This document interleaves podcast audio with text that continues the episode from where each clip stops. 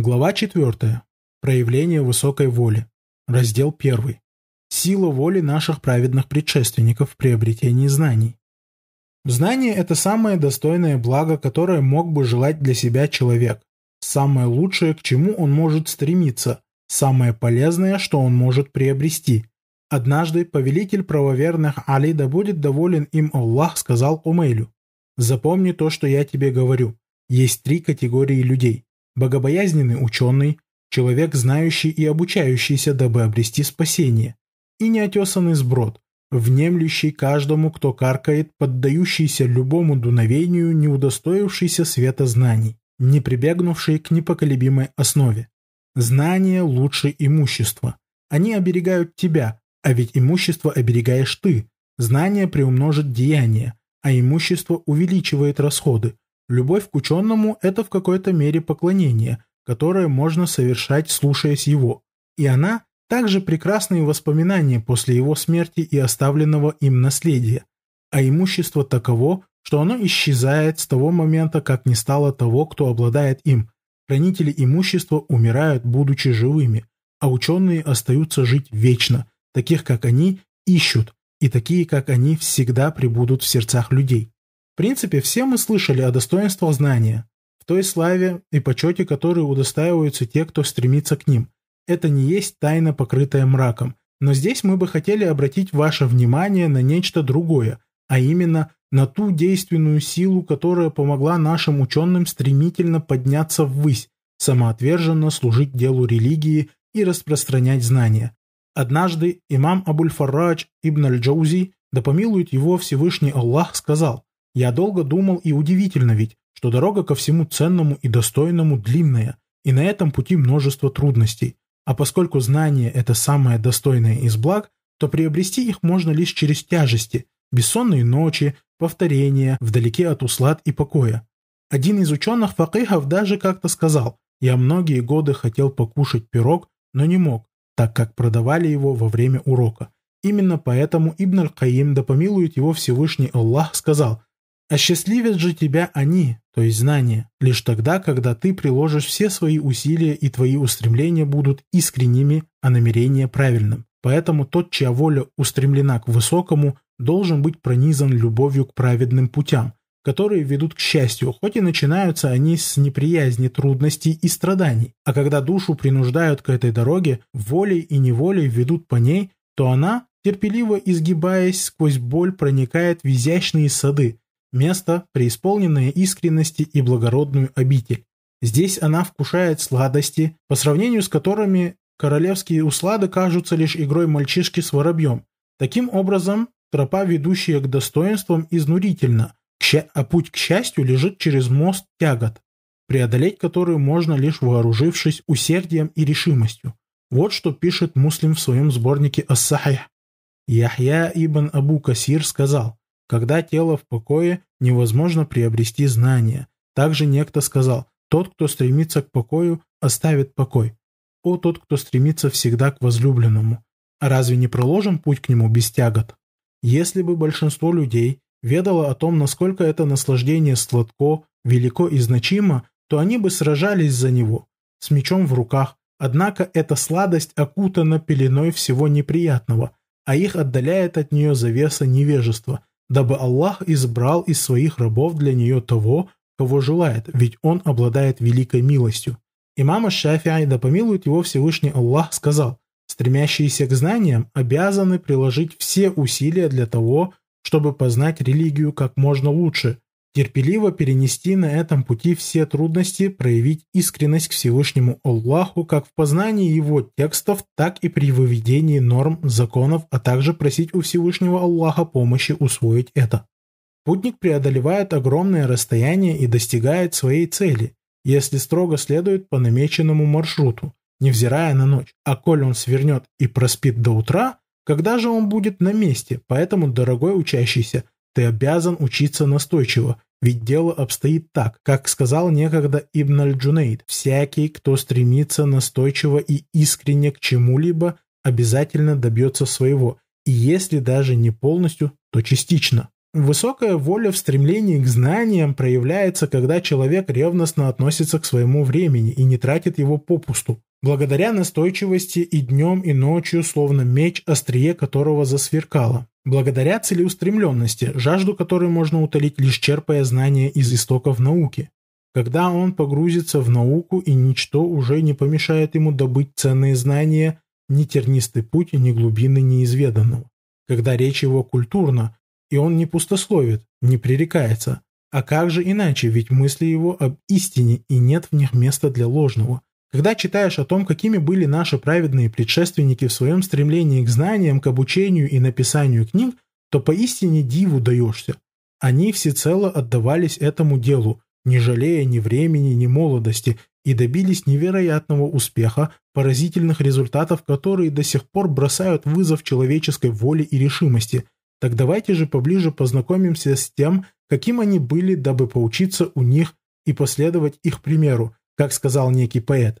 «О, Сад, ты рассказал мне о них, и я полюбил их еще больше. О, Сад, поведай мне еще и еще о них». Другой поэт сказал, «О, погонщик верблюдов, расскажи мне о них еще раз, ведь твой рассказ очищает сердца». Рвение сподвижников к благородным знаниям. Сердце притягивает знания и хранит их при себе. А если в нем нет желания учиться, нет тяги к познанию, то, естественно, оно останется пустым. Другого просто не дано. Ведь стоит ему поддаться низменным желаниям и страстям, как тут же даст о себе знать в обучении. Поэтому тот, кто не в состоянии пожертвовать чем-то телесным, физическим удовольствием ради наслаждения знаниями, никогда не сможет ничего познать. А если он действительно желает познавать и наслаждается этим процессом, то для него открывается будущее ученого. Вот почему наши ученые, да помилует их Всевышний Аллах, проявляли особое невероятное рвение к знаниям.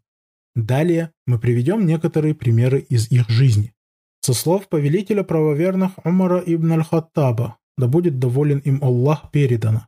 Я и мой сосед из числа ансаров Аус ибн Хаули аль-Ансари были среди Бану Умейя ибн Зайд, то есть в окрестностях Бану Умейи, а эта местность одна из возвышенностей Медины.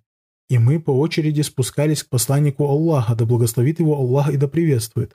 Один день он, один день я. И если уходил я, то по возвращению я рассказывал ему обо всем, что случилось за день, об откровении и другом. А коль уходил он, то поступал точно так же и он. А вот что сказал Ибн Аббас, да будет доволен ими обоими Аллах. После смерти посланника Аллаха, да благословит его Аллах и да приветствует, я как-то сказал мужчине из числа ансаров. Пойдем расспрашивать сподвижников посланника Аллаха, да благословит его Аллах и да приветствует, ведь поистине их сегодня много. Но он ответил, удивляюсь тебе я, Ибн Аббас. Ты думаешь, людям будет дело до тебя, когда среди них есть сподвижники посланника Аллаха, да благословит его Аллах и да приветствует? Среди них самих же я перестал кому-либо предлагать идти со мной и сам принялся расспрашивать сподвижников посланника Аллаха, да благословит его Аллах и да приветствует. И если я узнавал о хадисе, переданном определенным человеком, то шел к его дверям, в то время как он прилег отдохнуть днем. Тут я ложился, подложив под голову свою ридда, а ветер надувал на меня песок. А когда он выходил из дому, то, увидев меня, говорил, «О, сын дяди посланника Аллаха, да благословит его Аллах и да приветствует, что привело тебя? Почему ты не отправил за мной, я к тебе сам бы пришел?» А я отвечал, «Нет, это я более обязан прийти к тебе». И после я спрашивал его о хадисе. Ансар дожил до тех времен, когда увидел меня в окружении людей, задающих мне вопросы. Тут он сказал, «Этот юноша был разумнее меня». После того, как ислам распространился, Ибн Аббас ради знаний предпочел знойную жару на улицах Медины, зеленому Шаму и его садам, Ираку и его просторам, Нилу, Диджле, Ефрату и их берегам. Вот как он, да благословит его Аллах, сказал об этом. Когда были завоеваны многие города, люди устремились к мирскому, а я поспешил к Умару, да будет доволен им Аллах. Ибн Аббас, да будет доволен им Аллах, также сказал, я приходил к дверям Убайя ибн Кааба в то время, когда он уходил на обеденный сон, и здесь же я ложился передохнуть. Хотя если бы он знал, где я ложусь, то обязательно желал бы, чтобы его разбудили из-за меня по причине моего родства с посланником Аллаха, да благословит его Аллах и да приветствует. Он, да будет доволен им Аллах, также сказал, «Я проводил много времени рядом со сподвижниками посланника Аллаха, да благословит его Аллах и да приветствует, из числа переселенцев и ансаров. Я их спрашивал о военных походах посланника Аллаха, да благословит его Аллах и да приветствует, о том, что было и неспослано из Корана во время этих походов. И все, к кому я приходил, были рады мне, поскольку я был родственником посланника Аллаха, да благословит его Аллах и да приветствует. Однажды я стал расспрашивать Убайя ибн Кааба, а он был обладающим глубокими знаниями о том, что было неспослано из Корана в Медине, а он ответил мне, в ней были неспосланы 27 сур, а все остальные суры были неспосланы в Мекке. А Шафи'ай, да помилует его Аллах, сказал, я заучил Коран в 7 лет, а в 10 лет Аль-Муатта. Также он, да помилует его Аллах, сказал, После того, как я завершил заучивание Корана, я стал посещать мечеть. Здесь я проводил время в кругу ученых. Слушал, как они рассказывают хадисы, разбирают вопросы и все запоминал. Мать меня не могла обеспечить тем, на что бы я мог купить бумаги. Поэтому, если я видел заброшенную кость, то подбирал ее и писал на ней. А когда на ней не оставалось места, я забрасывал ее в наш старый кувшин. Он, да помилует его Аллах, также сказал, «У меня не было денег, а учился я в юные годы, то есть, будучи совсем молодым, ему не было еще и тринадцати. Поэтому я ушел в Диуан, государственное учреждение, ведомство, и попросил там черновики, чтобы писать на обратной стороне. А вот что сказал Ибн Абу Хатим. Я слышал, как Аль-Музни сказал, как-то Аш-Шафи'ай спросили, «Насколько сильно ты желаешь знаний?» Он ответил, «Я слышу букву, то есть слово, которое ранее не слышал, и все мои части тела желают того, чтобы у них был слух, который бы наслаждался ею точно так же, как насладились уши. Затем его спросили, «А насколько ты бережлив к ним?» Он ответил, подобно бережливости ненасытного алчного человека, желающего насладиться богатством. После его спросили, «А каково твое стремление к ним?» Он ответил, подобно стремлению матери, потерявшего своего единственного ребенка. Однажды Мухаммад ибн Саллям Шейх Аль-Бухари на пути приобретения знаний сидел и записывал слова шейха, который рассказывал и диктовал. Вдруг у Мухаммада ибн Саллама поломалось перо, и шейх велел объявить, что нужно перо за динар. Немного погодя, перья посыпались к нему. Имам Ахмад ибн Хамбаль, да помилует его Аллах, сказал, первым, с чьих уст я стал записывать хадисы, был Абу Юсуф. Так имам со 179 года от хиджры по 186 год оставался в Багдаде с целью изучения хадисов. Здесь он также провел 4 года в кругу великого знатока хадисов и сообщений Хашима ибн Башира, ибн Абу Хазима аль-Васити. Он также получил знания от Абдар-Рахмана ибн Махди, Абу Бакра ибн Айяша. В поисках знаний он был преисполнен решимости, рвения и устремленности. Вот что он сказал о себе – Бывало так, что я очень рано выходил из дому ради хадисов, а мать удерживала меня за одежду, покуда люди не пробудятся или покуда не наступит утро. Он также сказал, если бы у меня было 50 дирхамов, то я бы отправился к Джариру ибн Абдальхамиду. Суфьян ас-Саури, да помилует его Всевышний Аллах, сказал, когда во мне родилось желание учиться, я сказал, «О Господь, поистине я должен что-то иметь на пропитание». И я увидел, что знания даются мне. Поэтому я сказал себе, я полностью посвящу себя знаниям. И я попросил Аллаха о том, чтобы он даровал мне достаток. Суфьян с рвением учился, и мать его решила полностью содержать его. Она сказала, проси знания, а я обеспечу тебя своим веретеном. Так ему удалось поучиться у многих шейхов, у всех, кто имел какие-либо знания, кто был сведущ хоть в чем-то.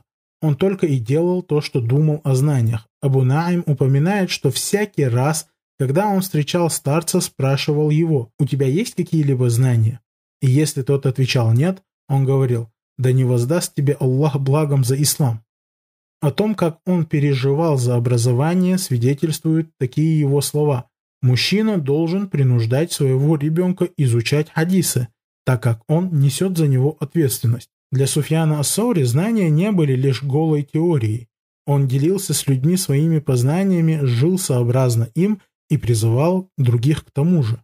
Абу Наим рассказывает, что Суфьян Ас-Саури говорил, нет ничего лучше после совершения обязательных обрядов поклонения, чем приобретение знаний. Он также говорил, мы не перестанем учиться до тех пор, пока будет кому нас учить. Ас-Са'ляби говорил, «Не было такого, чтобы я не увидел Ибрагима Аль-Харби на кружке по изучению языка или грамматики в течение 50 лет. А теперь поговорим об Абу Хатиме Ар-Рази Мухаммаде ибн Идрисе, умер в 277 году от хиджры. Аль-Хафиз Аль-Захаби в биографии этого ученого упоминает следующее. Абу Зур'a, то есть Ар-Рази, сказал мне, «Не видывал я более рьяного человека в изучении хадисов, чем ты. Я же сказал ему, поистине мой сын Абдур-Рахман усердней в этом. Он сказал, ничем не обделен тот, кто схож на своего отца. Ар-Рамам, он же Ахмад ибн Али, один из рассказчиков, присутствующих в Виснаде сообщения, сказал следующее – я спросил Абдуррахмана о том, как ему удавалось зачитывать много и задавать множество вопросов своему отцу. Он ответил, бывало, что он ест, а я читаю ему, или он идет, а я читаю ему, отдаляется, чтобы справить нужду, а я читаю ему, или заходит в дом ради чего-то, а я читаю ему. Плодами крайне бережливого отношения ко времени и рвения к знаниям оказались научные труды – такие как девятитомник «Аль-Джарх вот Та'диль», ценная и незаменимая книга в сфере изучения хадисов, многотомник «Ат-Тафсир» и книга «Аль-Муснад», состоящая из тысячи частей. Ад-Дахаби, да помилует его Аллах, сказал, Али ибн Ахмад аль-Хаваризми сказал, Ибн Абу Хатим сказал, «Мы провели в Египте семь месяцев, ни разу не поев за это время супа, ведь день мы проводили в поиске шейхов и их посещений, а ночью переписывали и сличали. Однажды я вместе со своим другом отправился к шейху, но он оказался болен. После я увидел рыбу. Она нам понравилась, и мы ее купили. Когда же мы вернулись домой, наступило время кружков других шейхов, и мы пошли на них. Рыба простояла три дня и почти что протухла. В общем, мы так и съели ее сырой, не пожарив. Затем он сказал, знание не приобрести, когда тело отдыхает. Следующая личность – имам Сулейм ибн Аюб ар-Рази, один из известных ученых шафиитского мадхаба. Умер он в 447 году от хиджры. Так вот, этот человек спрашивал себя за каждый вздох, сделанный без пользы. Вот что сказал Абуль-Фаррадж Гайс ибн Али ат-Таннауихи. Мне рассказали о том, что он требовал себя за каждый вздох. Он не позволял себе проводить попусту время. Он либо переписывал, либо преподавал, либо читал, а переписывал он довольно много. А наш шейх Абуль-Фарадж Аль-Исфирайни, один из его учеников, поведал нам о том, что однажды он отправился домой, затем вернулся и сказал «Я прочел джуз в пути». Он также сказал «Аль-Муаммель ибн Аль-Хасан рассказал мне о том, что он заметил, что перо Суляйма стало совершенно тонким, и в конце концов он поломал его. Но он все же шевелил губами, так Аль-Муаммель понял, что он читал шепотом ради того, чтобы время, в течение которого он точил карандаш, не прошло даром, учитывая то, что он ничем не занят. Ибн Насир Аль-Хафиз, описывая Абу Тахира Салафи, сказал так. В учебе он словно огонь. Аль-Халиль ибн Ахмад Аль-Фарахиди, да помилует его Аллах, говорил, «Самое тяжелое время для меня – это те часы, когда я ем, Усман аль-Бакилляви проводил очень много времени в поминании Всевышнего Аллаха. И вот что он сказал. «Поистине в момент разговения я словно чувствую, как выходит моя душа, так как занят едой, а не поминанием Аллаха». Аммар ибн Раджа сказал, «Я слышал, как Убайд ибн Яиш говорит, в течение 30 лет я ни разу ночью не ел своей рукой. Моя сестра кормила меня, а я писал хадисы. Дауд Ат-Та'ай, поедая тюрю, говорил, пока проглатываешь тюрю и ешь хлеб, можно прочесть 50 аятов. В этом же ключе говорил выдающийся имам Ибн Акель, да помилует его Аллах. Я сокращаю время принятия пищи, насколько это возможно. Я даже предпочитаю вместо хлеба, который следует тщательно пережевывать, пожевать печенье и запить его водой, чтобы выиграть время для чтения или конспектирования чего-то полезного, что неведомо мне. Более того, эти люди погружались в печаль и подвергались болезням лишь из-за того, что они упустили возможность обучиться чему-либо.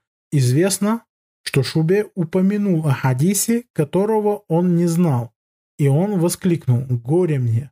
Он также говорил «Поистине бывает, что мне скажут про хадис, и выйдет, что я его не знаю, и тогда меня постигает болезнь. Однажды у Шаби спросили, откуда у тебя все эти знания? Он ответил, я не полагался на чужую помощь, путешествовал по странам, был терпелив, как осел, и просыпался рано, как ворона. Эти люди из-за огромной тяги к знаниям и урокам обычно не шли, а бежали по дороге, словно сумасшедшие. Вот почему Шуба, да помилует его Аллах, говорил, «Когда я видел бегущего по дороге, то полагал лишь то, что он сумасшедший или знаток хадисов. А вот что поведал Абдуррахман ибн Таймия, со слов своего отца. Если дед уходил в отхожее место, то говорил мне, читай вот эту книгу и погромче, чтобы я слышал. В свое время великий ученый Абуль-Маали Махмуд Шукри Аль-Алюси Аль-Багдади, внук, отличался суровой непреклонностью и щепетильностью ко времени. Ни летний зной, ни зимняя стужа не могли помешать ему прийти на урок. Многие из его учеников выслушивали жесткую критику и неодобрительные слова в свой адрес из-за опоздания. Один из его учеников, впоследствии ученый шейх Бахджа аль-Асари, поведал следующее. «Припоминаю, как-то я не пошел на урок. В этот день была плохая погода, сильный ветер, проливной дождь и грязь. Я подумал, что он не придет в школу. Но когда на следующий день я появился на уроке, он стал поговаривать голосом, в котором чувствовался гнев. Нет блага в том, кому помешала жара и холод. Знаток Корана Мухаммад Аль-Амин, да помилует его Аллах, стремительно шел вперед по пути знаний. Некоторые шейхи настаивали на том, чтобы он изучал две науки одновременно, поскольку видели в нем очень способного ученика и хотели, чтобы он обучился как можно быстрее. В итоге Аш-Шанкити, благодаря высокой воле и стремлению, погрузился в мир науки, Мухаммад Аль-Амин, да помилует его Аллах, в юношеские годы полностью посвятил себя науке. В частности, вот что он пишет в своих мемуарах. Рихля Аль-Хадж. Кое-что хочу сказать о поиске знаний. Тогда для меня уже наступили другие времена, в том, что касается обучения. Я всецело был занят знаниями, и мне было не до женитьбы, так как она могла стать преградой на этом пути. А в это время некоторые девушки, подходящие для меня, думали обо мне, хотели выйти за меня. Но так как мое обучение затянулось и мне было не до супружества, то многие из них разочаровались во мне и вышли замуж за богатых. Друг даже мне сказал, если ты сейчас не женишься на той, кто подходит тебе, то ведь знатные и красивые девушки выйдут за других и более не найдешь достойной тебя. Этим он подгонял меня и хотел отвлечь от учебы. Сила воли в преодолении огромных расстояний ради знаний. Аль-Бухари, да помилует его Аллах, пишет следующее. Джабир ибн Абдуллах отправился к Абдуллаху ибн Унейсу ради одного хадиса, преодолев расстояние, равное месяцу ходьбы. Абу Аюб аль-Ансари отправился к Укбе ибн Нафиу из Медины в Египет, чтобы передать от него один хадис. Прибыв в Египет, он отыскал Укбу, след с верблюдицы, услышал от него хадис, так и не сняв седла, вновь взобрался на животное и направился обратно в Медину. Малик поведал от Яхьи ибн Саида, от Саида ибн Аль-Мусайиба следующее. Случилось так, что я был в пути, дни и ночи в поисках одного хадиса. А вот что сказал Абу Аль-Алия Руфея ибн Михран Аль-Рияхи Аль-Басри. Бывало так, что мы услышим, что передают хадис подвижников посланника Аллаха, да благословит его Аллах и да приветствует, находясь в Басре. Но не успокоимся до тех пор, пока не отправимся в Медину и лично не услышим его из их уст. Вот что пишет Аль-Хафиз ибн Касир в биографии имама Аль-Бухари да помилует его Аллах. Он побывал у самых разных знатоков хадисов, находившихся в трех регионах, куда могла дойти его верблюдица. Он писал, ссылаясь более чем на тысячу шейхов. Аль-Ферабри сказал, «Наряду со мной с уст Аль-Бухари слышали достоверный сборник хадисов порядка 70 тысяч человек, но из них всех остался лишь один я». Рази также был удивительным человеком, полным решимости и силы воли в поисках знаний. Вот что он говорит – при первом моем выезде я пробыл в пути семь лет. Я прошел пешком более тысячи фарсахов. После я перестал их считать. Из Бахрейна в Египет я отправился пешим ходом, затем в Аррамлю также пешком. После – Тартус. Тогда мне было 20 лет. Я пройду вдоль и поперек все страны, чтобы обрести знания или умереть чужестранцем. И коль душа моя погибнет, то ведь прекрасна эта судьба, а если будет здраво, то вскоре я вернусь. Следует отметить, что в городах Магриба и Андалусии знания распространились лишь благодаря тем решительным стойким людям, которые отправились с запада на восток ради знаний, претерпевая трудности и тяготы пути. В частности, к ним относится Асад ибн аль-Фурат, Абу аль-Валид аль-Баджи, Абу Бакр ибн аль-Араби. Жизнь в бедности. Книги по литературе и жизнеописанию выдающихся людей истории и нравственности пронизаны высказываниями ученых о том, как они жили в бедности на чужбине, терпеливо перенося все тяготы жизни, относясь к этому просто и легко. И все это делали ради награды за терпеливость, ради воздаяния Всевышнего, которого и удостоились. Порой они задавались вопросом, где живет бедность, чтобы обойти ее стороной. Но та отвечает им, что она их близкий товарищ, друг и соратник, который всегда будет рядом с ними и не покинет их. Я сказал бедности, где ты живешь? Она ответила мне, чалмах факихов. Поистине, меня связывают с ними братские узы, и мне тяжело разорвать их. А были и такие, кто посчитал фик факрам, бедностью, полагая, что буква «ра» скрутилась и превратилась в букву «ха». Так они связывали бедность и науку. Поистине, факих, он и есть факир, бедный, Дело в том, что буква «ра» в слове «факир» преобразовалась. А вот как имам Шафи'ай пренебрег тяготами жизни, как он переборол их своим терпением. Он, да помилует его Аллах, сказал, «О небо Сарандиба, пролей дождь и выведи из недр земли Тукрура золотую руду. Но я, коль жив, то найду себе пропитание. А коль умру, то найдется для меня и могила. Моя воля – воля царей, и моя душа свободолюбива, унижение для нее словно неверие. Примечательно, что люди, посвятившие себя делу религии, судьи, муфтии, учителя, имамы, проповедники, муаззины и так далее, как правило, небогатые люди, и вот как объясняет это Ибн Хальдун. Очевидно, что заработок определяет ценность людских дел, и он может разниться в зависимости от спроса, примеру, если речь идет о деле остро необходимом для всеобщего благоустройства, без осуществления которого страдают все люди, то ценность велика и спрос выше. Что же касается людей, занимающихся делами религии, то большая часть населения не испытывает в них особой нужды, ощущают в них потребность лишь немногие, кто устремился к религии Аллаха, если даже кто-то просит вынести фетву или судебное решение по какому-нибудь спорному вопросу, то это обычно бывает редко и не вызывает острой необходимости. Таким образом, как правило, в таких специалистах нет особой нужды. Их обустройство больше беспокоит главу государства, так как у него более глубокий взгляд на потребности людей. Именно он выделяет им средства на жизнь в зависимости от их нужд, руководствуясь той же самой логикой, о которой мы упомянули.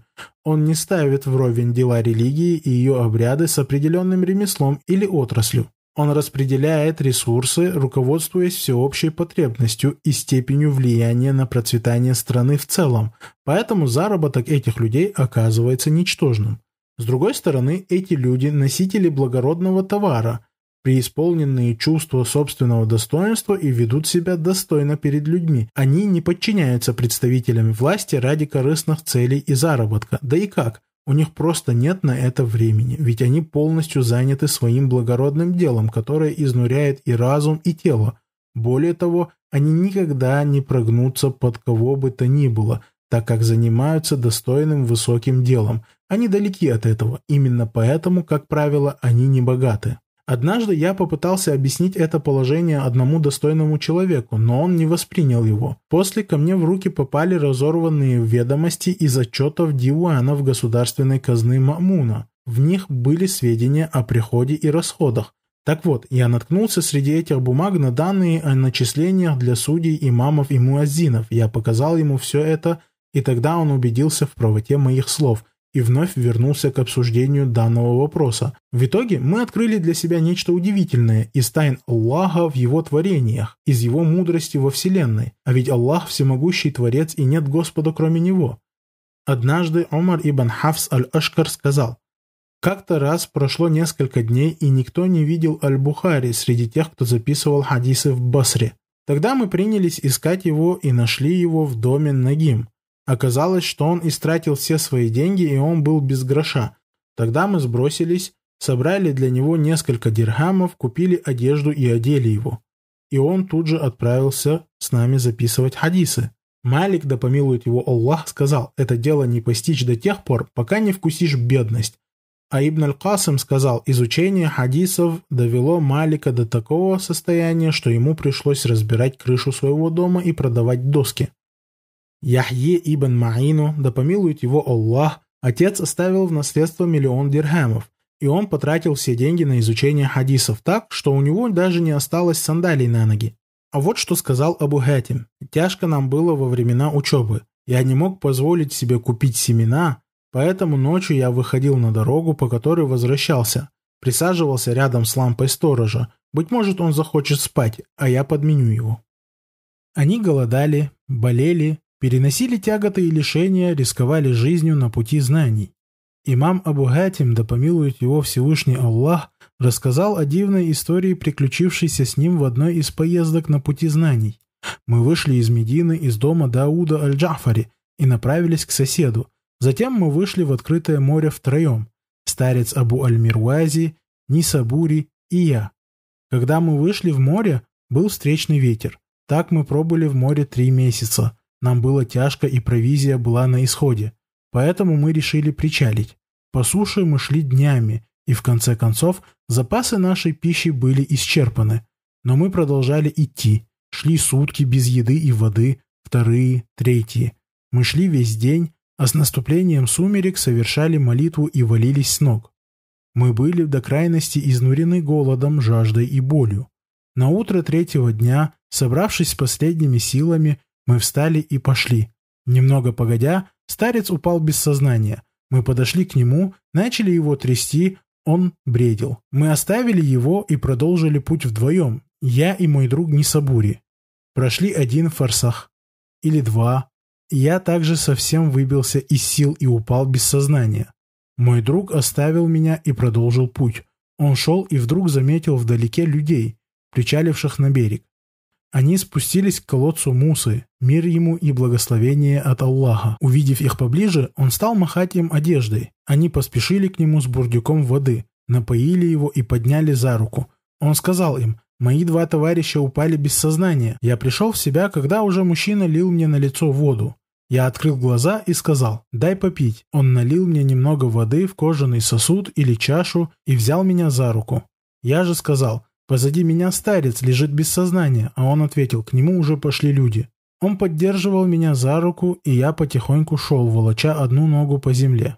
Время от времени он поил меня водой. Наконец-то мы дошли до их судна. Они также привели сюда моего третьего спутника, шейха. На судне приняли нас хорошо. Мы пробыли у них там несколько дней, пока не пришли в себя. Затем они написали для нас письмо, адресованное правителю города под названием Рая и дали нам суши, ячменной, пшеничной каши и воды. Мы шли долго. Так что вся наша провизия вновь закончилась, поэтому мы вышли к морю и пошли вдоль берега, изголодавшие и изнуренные жаждой. И тут мы наткнулись на черепаху, которую выбросило волнами из моря. Она была похожа на щит. Мы взяли большой камень и ударили им по панцирю. Он раскололся, а за ним показалась жидкость, чем-то напоминающее желток яйца. Мы взяли ракушки с берега и начали ими по чуть-чуть черпать этой жидкости и пить. Чувство голода и жажды спали. Мы терпеливо продолжили свой путь и, наконец, вошли в город Аррая. Письмо привело нас к правителю, и он поселил нас у себя дома. Отнесся он к нам хорошо. Каждый день он давал нам поесть тыквы, говоря своему слуге, «Принеси им благословенной тыквы». Так он подавал нам тыкву с хлебом несколько дней. После один из нас сказал на фарси, «А не попросишь ли ты несчастного мяса?» Он говорил громко, чтобы мужчина-хозяин дома услышал, а после добавил, «Я говорю на фарси, моя бабушка Харауия». Тогда он принес нам мясо. Затем мы покинули его дом, а он обеспечил нас провизией, которая хватило нам вплоть до Египта. А вот что поведал Бакр ибн Хамдан аль-Мируази. Я слышал, как Ибн Харраш говорил, ради этого, то есть ради изучения хадисов, я пил свою мочу пять раз. Он вынужден был так поступить, поскольку ради того, чтобы услышать хадис непосредственно от рассказчика, ему приходилось миновать пустыни и безлюдные места. Сильная жажда заставляла его пойти на это. Ты укоряешь меня за то, что я в пути ради знаний познаю искусство науки о рассказчиков хадисов. О, укоритель мой, дай мне возможность оценить самому свою жизнь, ведь каждый из нас достоин того, что может сделать. Аль-Вахши Абу Али Аль-Хасан поведал следующее. «Я был в Аскаляне, учился у Ибн Мусахиха и других шейхов. Я остался без гроша, несколько дней подряд вообще ничего не ел. Принялся было писать, но не смог. Тогда я отправился к ларьку пекаря, уселся неподалеку, чтобы хотя бы понюхать запах хлеба и набраться сил. Затем Всевышний Аллах помог мне в этой ситуации. А вот что рассказал Ибн Аль-Джаузи прекрасные времена своей учебы я перетерпевал такие трудности, которые кажутся мне слаще меда в силу того, что я хотел и к чему стремился. Еще будучи юнцом, я всегда брал с собой сухие лепешки и отправлялся в путь ради хадисов. Я садился у берега реки Айса и мог поесть лепешки лишь с водой. Я откусывал лепешку и запивал водой, а воля моя видела лишь сладость приобретения знаний. Все это принесло свои плоды для меня. Я стал известен среди людей тем, что много знаю о хадисах посланника Аллаха, да благословит его Аллах и да приветствует, его жизни и нравственности, о жизни его сподвижников и их последователях. Аль-Баруди сказал так. «Для того, чья воля устремлена к высокому, все невзгоды и тяготы – любы». Бессонные ночи в поисках знаний.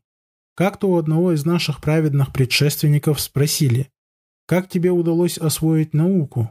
Он ответил, просиживая с лампой вплоть до самого утра. А другой ответил так. Благодаря поездкам, бессонным ночам и просыпанию вместе с утренней зарей. Аль-Хатыб аль-Багдади однажды сказал, обучение лучше всего дается ночью. Так поступали наши праведные предшественники, некоторые из них начинали после ночной молитвы. И, быть может, не вставали с места, пока не прозвучит призыв на утреннюю молитву. И бодрствуй ночью, как пожелаешь ведь поистине ночь – это день для смышленного человека. Известно, что шейх Абу Али оголял спину в холодную ночь, чтобы прогнать тем самым сонливость. Мухаммад ибн Аль-Хасан Аш-Шейбани, да помилует его Аллах, проводил бессонные ночи. У него всегда рядом была вода, которой он бодрил себя. Он говорил, Поистине сон – это жар, который необходимо снимать холодной водой. Аль-Любад упоминает, что Мухаммад ибн Абдус совершал 30 лет утреннюю молитву при омовении, которую еще принял для вечерней молитвы, 15 лет в учебе и еще 15 в поклонении. Он любил тьму, когда надменный пренебрегает ею. Для него метеоры ночью подобны прекрасным красивым глазам. Ар-Рабия приводит следующие слова Фатимы, дочери Аш-Шафиай. «Я зажигала отцу лампу за ночь 17 раз». А вот что пишет Аль-Хафиз ибн Касир. Бывало так, что Аль-Бухари просыпался ночью, зажигал лампу и записывал полезную мысль, пришедшую ему в голову. Затем он гасил лампу, позже вставал еще раз и еще раз. И так повторялось чуть ли не 20 раз. Асад ибн Аль-Фурат был судьей в Аль-Кайраване, учеником имама Малика. Именно он зафиксировал письменном виде маликитский мадхаб. Он был одним из военачальников мусульманского войска – распространяющего ислам. Он открыл для ислама Сицилию, где и умер смертью шахида в 213 году от хиджры. С Аль-Кайравана на восток он отправился в 172 году. С уст Малика в Медине он изучал Аль-Муатта. Затем он направился в Ирак, где стал изучать фикх у учеников Абу Ханифы. Чаще всего он посещал Мухаммада ибн аль-Хасана аш-Шейбани. Подойдя к нему, Асад сказал, Поистине я чужестранец, у меня мало денег. Учиться у тебя может не каждый, а учеников у тебя много. Так как мне быть? Мухаммад ибн аль-Хасан ответил ему. Слушай вместе с иракцами днем, а ночь я посвящу тебе лично. Будешь оставаться на ночь у меня, и я буду тебе преподавать. Асад сказал, так я оставался ночью у него дома, он спускался ко мне, ставил рядом с собой чашу с водой и приступал к чтению, а глубокой ночью, когда я начинал зевать, он наливал на руку воду и брызгал ею мне в лицо. И я продолжал внимательно его слушать. Такова была наша традиция до тех пор, пока я не достиг нужного результата в обучении у него. Мухаммад ибн аль-Хасан после того, как узнал, что у Асада закончились деньги, помогал ему материально. Однажды, застав его пьющему воду из лужи, он дал ему 80 динаров, и когда Асад решил покинуть Ирак, он также поддержал его еще раз. А вот что поведал один из учеников Малика Аль-Лейса и многих других шейхов Абдуррахман ибн Касим Аль-Утаки Аль-Мисри. Я приходил к Малику в сумерках перед рассветом и задавал ему два, три, четыре вопроса. Я заметил, что в это время он радушно меня встречает, и поэтому я стал приходить к нему каждый день с наступлением зари. Однажды я улегся возле его порога, меня одолел сон, и я не почувствовал, как Малик ушел в мечеть. Меня толкнула ногой его черная невольница, сказав, «Твой хозяин уже ушел, он не пропустит, как ты. Сегодня ему 49 лет, и он крайне редко совершал утреннюю молитву, беря перед этим омовение. Как правило, он был при омовении еще с ночи, эта черная рабыня подумала, что Малик его хозяин, поскольку он проводил много времени с ним. Ибн аль-Касим также сказал, «Я пробыл у дверей Малика 17 лет, в течение которых я ничего не продал и не купил. Однажды, когда я был у него, пришли паломники-египтяне. Среди них оказался юноша, окутанный в одеяние, вошел к нам, поприветствовал Малика и спросил, «Есть ли среди вас Ибн аль-Касим?» Показали на меня, и тут он стал целовать мои глаза – а я почувствовал, как от него приятно пахло. Это был родной запах, юноша оказался моим сыном. Дело в том, что Ибн Аль-Касим оставил дома жену беременной, а она была дочерью его дяди по отцу. Перед уездом он оставил выбор за ней, так как знал, что уезжает надолго, и она решила остаться его женой. Шейх Ислама Ан-Науи, да помилует его Аллах, привел такие слова своего учителя, выдающегося и почтенного имама Абу Исхака Ибрахима ибн Иса аль-Мурадди. Я слышал, как шейх Абдаль-Азим, да помилует его Аллах, сказал, «Я написал своей рукой 90 томов, а также 700 частей. Он переписал огромное множество литературы по хадисам и их классификации. Помимо этого он написал собственные труды. Ан-Науи сказал, наш шейх сказал, не видал я и не слыхал о более усердном человеке, чем он. Он днем и ночью работал. В медресе я жил с ним по соседству, то есть в Каире, да пребудет этот город под защитой Аллаха. А жил над ним на втором этаже 12 лет. Когда бы я не проснулся ночью, его лампа всегда горела, и он занимался наукой. Даже за едой он обкладывался книгами и погружался в них. Благодаря усердию и бессонным ночам их лица источал свет. Как, к примеру, таким был Аль-Хафиз Аль-Дия, Абу Мухаммад Аль-Макдиси. Его лицо словно источало свет. Он ослаб зрением из-за того, что очень много писал и плакал. А вот что пишет имам Ан-Навауи, да помилует его Аллах о первых годах своей учебы. Два года я не мог спокойно прилечь на бок. Однажды Аль-Бадр ибн Джамаа спросил имама, да помилует его Аллах, о сне. И тот ответил, когда на меня находил сон, я прислонялся на мгновение к книгам и тут же приходил в бодрость. Аль-Бадр также сказал, когда я приходил к нему в гости, он складывал одни книги на другие, чтобы мне было где присесть. Другая выдающаяся личность – имам, шейх, человек, написавший историю ислама, хафиз из Шама, Имад ад-Дин Абуль-Фида Исмаиль ибн Умар ибн Касир, да помилует его Всевышний Аллах. Он изучал книгу имама Ахмада, главу за головой, последовательно с уст Аль-Мухибба Ас-Самита. Он включил в эту книгу шесть великих сборников по хадисам, а также труд от-Табарани, Аль-Му'джам Аль-Кабир, Муснат Аль-Базара и Муснат Абу Я'ля Аль-Мусилли. Он работал терпеливо и усердно, вложил душу, чтобы подготовить данный сборник, поэтому не было равных ему в науке и совершенных, разве что труд Муснат Абу Хурейры. Он умер, так и не закончив эту книгу, поскольку рано ослеп – вот что он сказал о Захаби. «Я не переставал писать эту книгу ночью, а лампа моргала. Вот так я и ослеп. Быть может, Аллах предопределил кому-нибудь завершить ее». Еще один выдающийся человек, известный имам Ибн Дакик Аль-Ид, да помилует его Всевышний Аллах. Он был преисполнен воли и решимости, он проводил бессонные ночи на пути знаний. После того, как Ибн Дакик получил знания у великих шейхов своего времени в Аль-Фистате, Каире, Александрии, Дамаске и Хиджазе он углубился в изучение мадхабов Малика и Ашафи, науки о хадисах, тафсира, богословия, языка и литературы. Будучи юношей, он досконально изучил два мадхаба вплоть до того, что мог давать фетвы по каждому из них. Шейх Такияддин, да помилует его Аллах, всецело посвятил себя знаниям и поклонению. Он спал ночью лишь немного, Его время занимали уроки, чтение, приобретение знаний или переписывание книг, авторские труды и передача хадисов. А если он и отдыхал, то делал это активно, молясь в мечети, читая речь Всевышнего или предаваясь размышлениям о творениях Аллаха, свидетельствующих о его всемогуществе и единстве.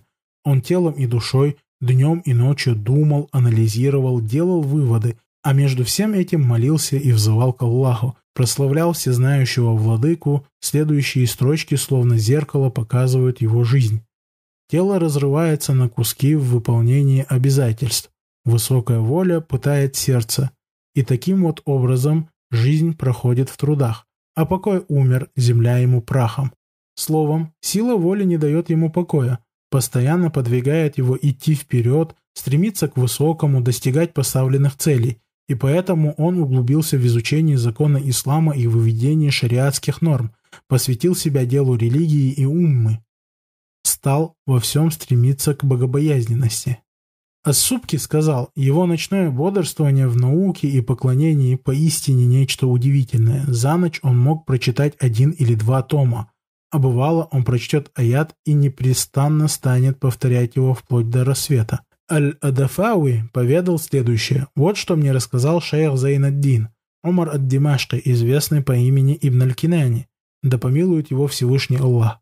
Как-то ранним утром я зашел к нему, а он дал мне том и сказал, я прочел его этой ночью.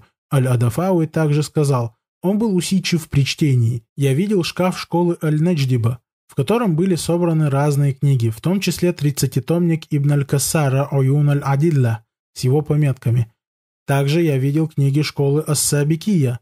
На каждом томе книги Аль-Байхаки Ас-Суннан Аль-Кубра были его примечания, Среди этих книг был труд Аль-Хатиба Ат-Тарих, труд Ат-Табарани Аль-Му'джам Аль-Кабир и Аль-Му'джам Аль-Аусат.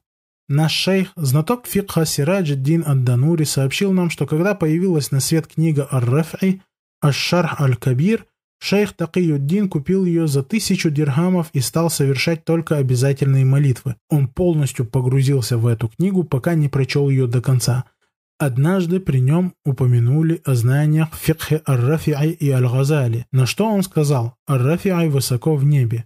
Говорят, что он прочел все до последней книги из трудов ученых школы Аль-Фадилия. Он также говорил Какую бы главу фикха я не закончил, у меня возникала потребность вновь вернуться к ней. Среди современных ученых мы решили в качестве примера рассказать немного о жизни известного знатока Корана, Мухаммада Аль-Амина Аш-Шанкити, да помилует его Аллах.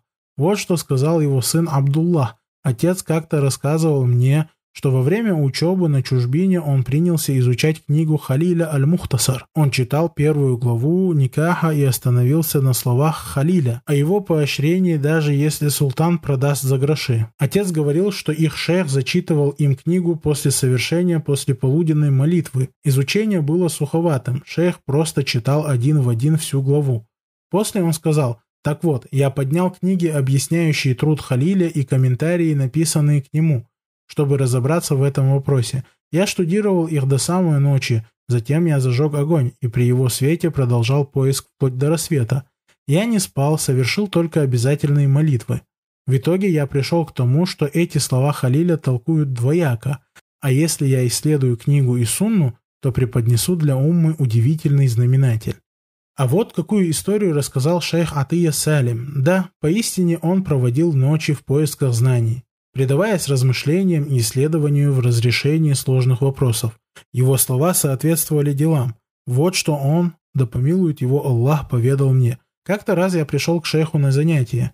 Он принялся объяснять мне, как это обычно и делал. Однако я не получил внутреннего удовлетворения, не получил того, к чему уже привык. Он не утолил мою жажду. Словом, я ушел от него с потребностью копнуть глубже и разъяснить для себя некоторые не совсем прояснившиеся моменты.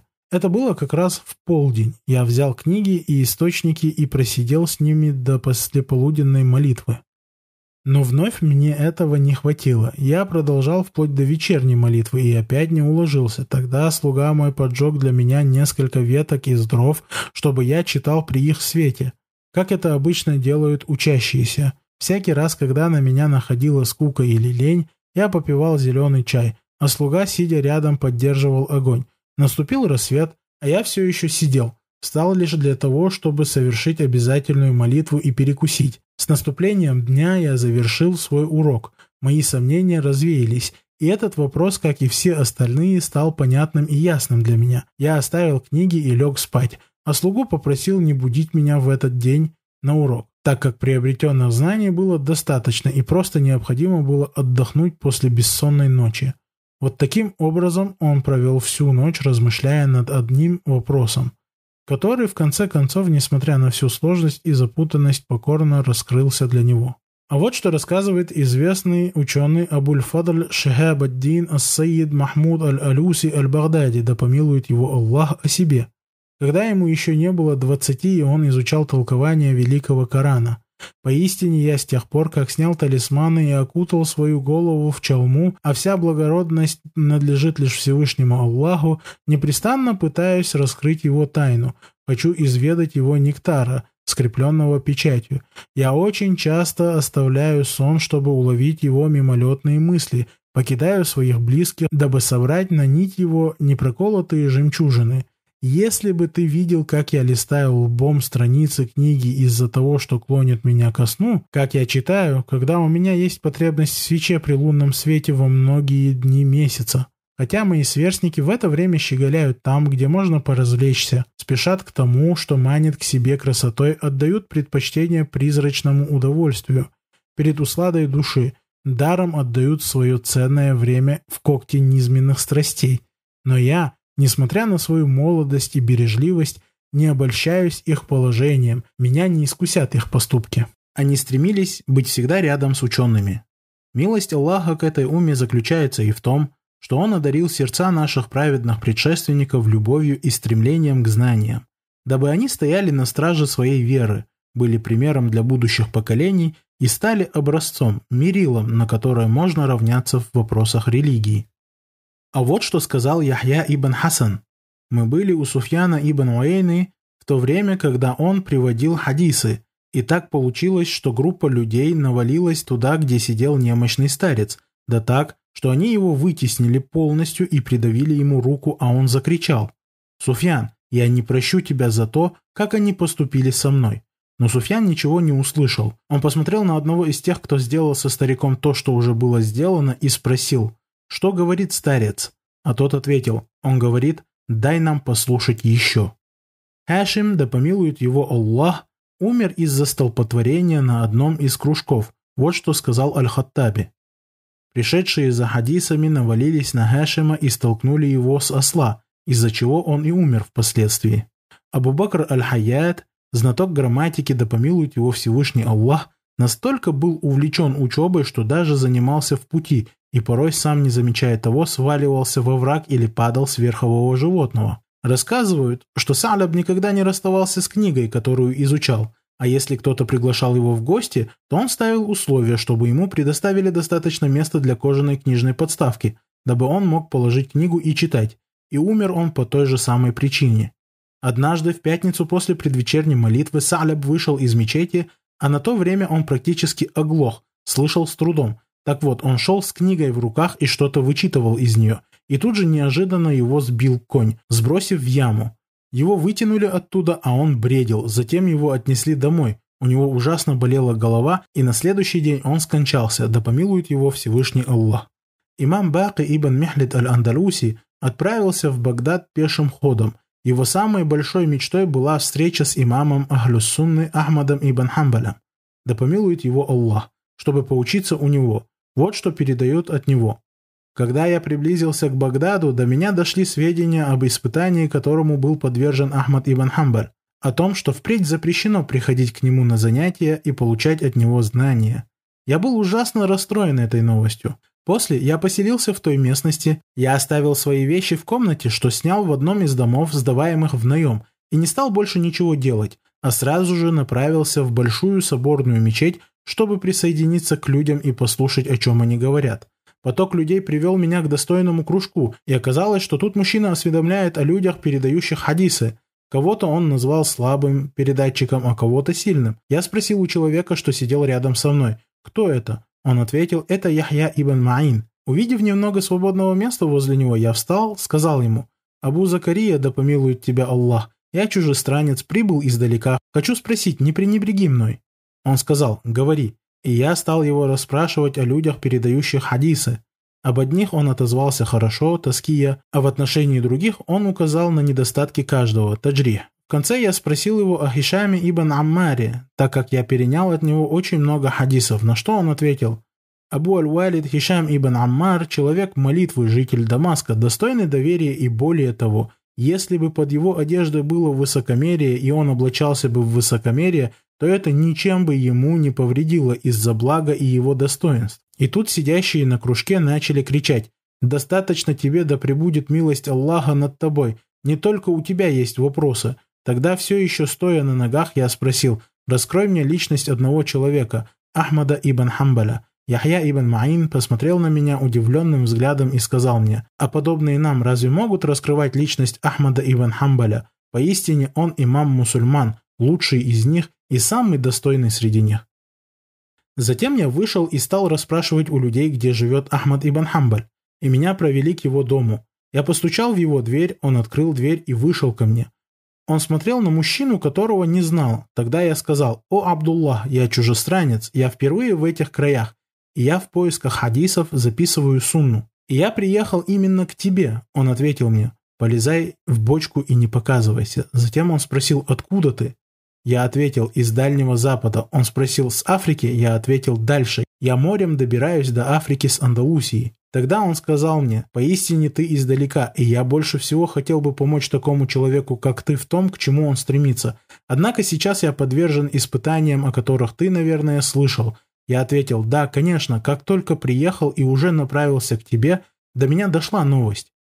После я сказал ему, «О, Абу Абдуллах, я впервые тут, и здесь у вас меня никто никогда не видел. И если ты позволишь, то я буду каждый день приходить в одежде нищего и у дверей дома буду говорить то, что они обычно говорят, а ты будешь выходить к этому месту.